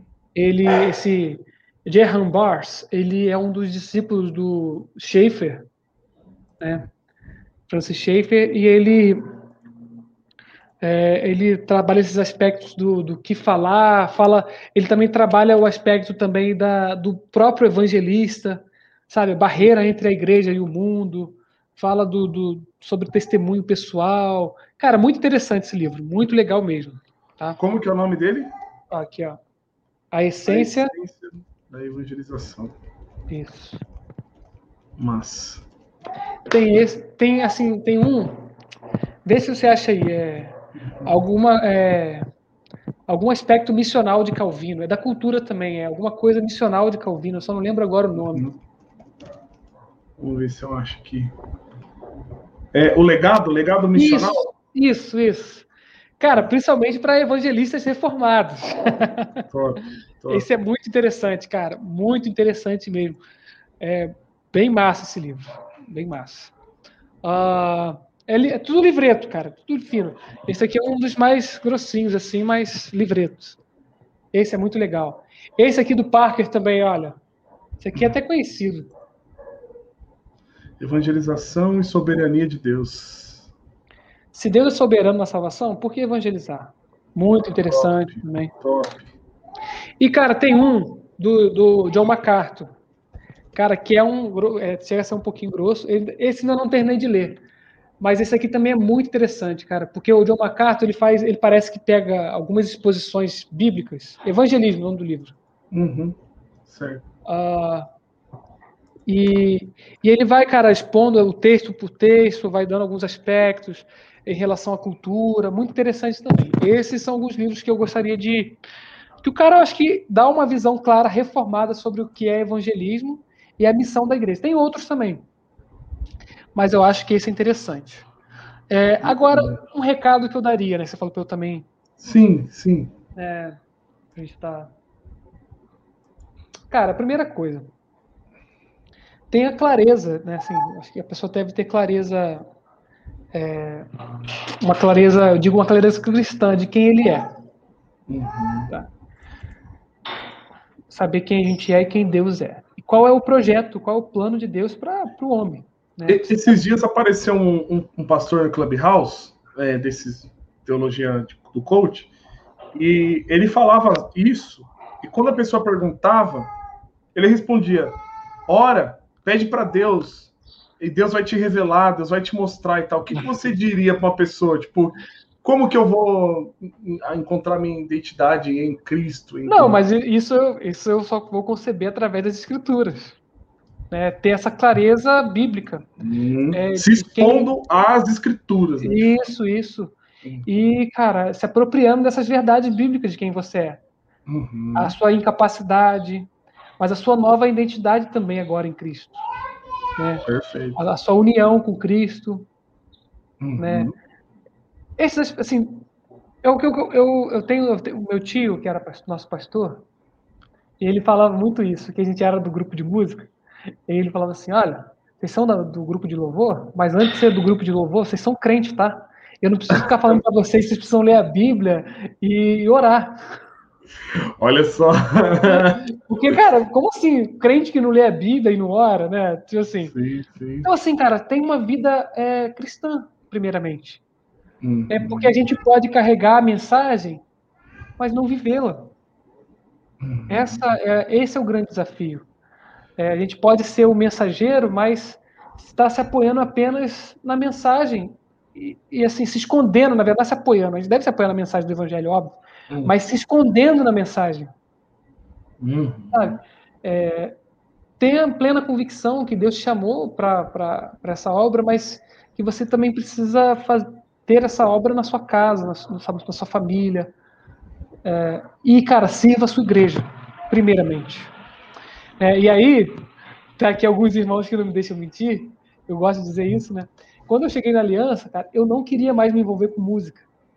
Uhum. Não queria me uhum. envolver com música. Cara, mas eu via necessidade. Então eu falei, cara, mas não é o que eu quero. Sim. É o que precisa. Cara, fui lá me envolver com música. Uhum. Cara, e não, poxa, eu, se eu tenho o dom do ensino, ah, tem a turma das crianças. Vamos lá, vou ensinar para criança. Cara, sirva a sua igreja. Se comprometa primeiramente. É, foi o que o Neto falou, não, não existe. O fato de você pregar o evangelho não te isenta de ser pastoreado seja pastoreado, seja aconselhado, seja. Né? E aí, você vivendo esse evangelho aí verdadeiro, é, a igreja reconhecendo a tua vocação, reconhecendo o teu chamado, é, descansa teu coração, que no tempo certo, o Deus que te chamou, ele vai te enviar. Lembre-se que o dono dessa missão É Deus. Ele é o maior interessado nessa história toda. Uhum. A missão de Deus é exaltar o próprio filho. Né? Então, se você é, tá nesse, nesse, na linha desse pensamento, dessas coisas, as coisas vão acontecer. E, cara, seja fiel na mensagem. Uhum. É, assim, eu acho que o maior desafio nosso é, é essa linha tênue entre é, pregar o falso evangelho e o verdadeiro evangelho. Né? Entre você, às vezes, negociar a mensagem pelo método, sabe? Ah, não, esse uhum. método aqui facilita mais, ou esse aqui, acolá, facilita mais. Não, não, não vá pelo, somente pelo método. Na verdade, a mensagem é a mensagem que deve nortear o método, né? É, por exemplo, né, eu consigo instruir com clareza é, o ensino bíblico do evangelho através de uma encenação? Estou dando só um exemplo, né? Não, eu preciso falar, é, hum. argumentar, persuadir, e isso eu faço através da pregação. Hum. Então, deixe a mensagem, conteúdo da mensagem, é, moldar o seu método. Por exemplo, eu consigo fazer é, é, é evangelismo dizendo Jesus te ama para todas as pessoas que passam na rua, não, e porque a mensagem do evangelho não comporta isso. Ela precisa de muito mais coisas. Então eu preciso mudar meu método, sabe? Sim. Cara, e aí você vai adequando. E não existe assim, não tem um método, não tem um beabá. Cristo, Cristo, ele era demais, cara. Né? Com o doutor da lei, ele, ele falava de um jeito, com a mulher samaritana, ele fala com oito, com, uhum. com o filho do oficial do rei. E, com o e aí rei. entra o, o, o fato de que a gente tem que se saturar da palavra, né? Isso. Para poder né, ter todo, toda essa bagagem né, que cada situação vai pedir. Né? Sim. E aí, cara, aqui para encerrar, eu vou, vou falar uma coisa que é, um dos presbíteros da nossa igreja falou para mim um dia. Nossa. Renato. Vou dar, vou dar um destaque para essa frase aqui. Não, não precisa. Não Fala aí. Não, mas não. Eu não sei, eu não lembro é, literalmente o que ele falou, mas é, foi mais ou menos assim.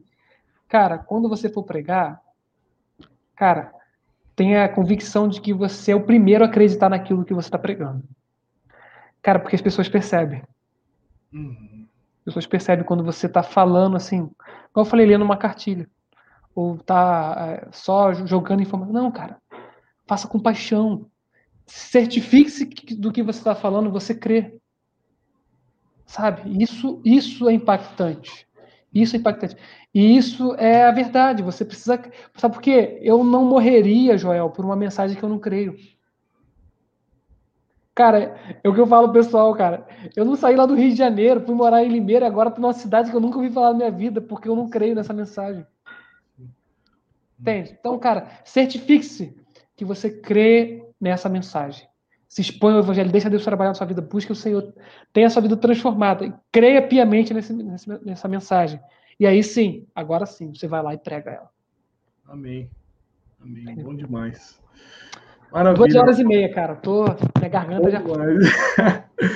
cara, gratidão. Vamos, vamos marcar umas próximas aí, em breve. É, no, no segundo semestre, segundo semestre. É. E o pessoal não enjoa de mim, né? Não, a turma com certeza, com certeza gostou e a gente, se Deus quiser, em breve vai estar junto aí. Tá. Maravilha. Pô, e... marca um dia, cara. Marca um dia pra vir aqui em casa, cara. Ou oh, não, nós vamos sim, eu, cara, a Ana é e tudo. É só vir, cara. A porta tá aberta. Eu, ah, pessoal, eu falo assim, ó. É. Cara, tá fazendo o quê? Ah, tô, pô, tô de bobeira agora. Posso ir na tua casa? Vem, cara, acabou. Vem tomar um Top. café, traz o pão e toma um café aqui. Top. Aí, pô, pão a gente mesmo faz, já leva o pão. só agora. Só vir. Aí a gente vai lá na igreja, você conhecer a igreja também. Muito bom. Tá bom? Olha ó, ó, Fernando, evangelista sem garganta não se faz, não se faz mais evangelista como antigamente. Irmão, tamo junto, Deus abençoe. A gente vai se falando, em breve a gente tá junto aí presencialmente. Valeu, Joel. Um abraço, cara. Deus abençoe a galera que está nos assistindo aí. Um abraço, não sei, né? Deus abençoe a todos vocês aí. Beijo no coração. Valeu. Estamos encerrando, pessoal. Fiquem todos com Deus se inscreva no canal aí que não é inscrito, né? Ativa o sininho para acompanhar o próximo, né? Convidado. E esse podcast daqui a algumas horas, máximo amanhã, já está no Spotify também, para você poder ouvir de novo e compartilhar com seus amigos. abençoe a todos. Até mais.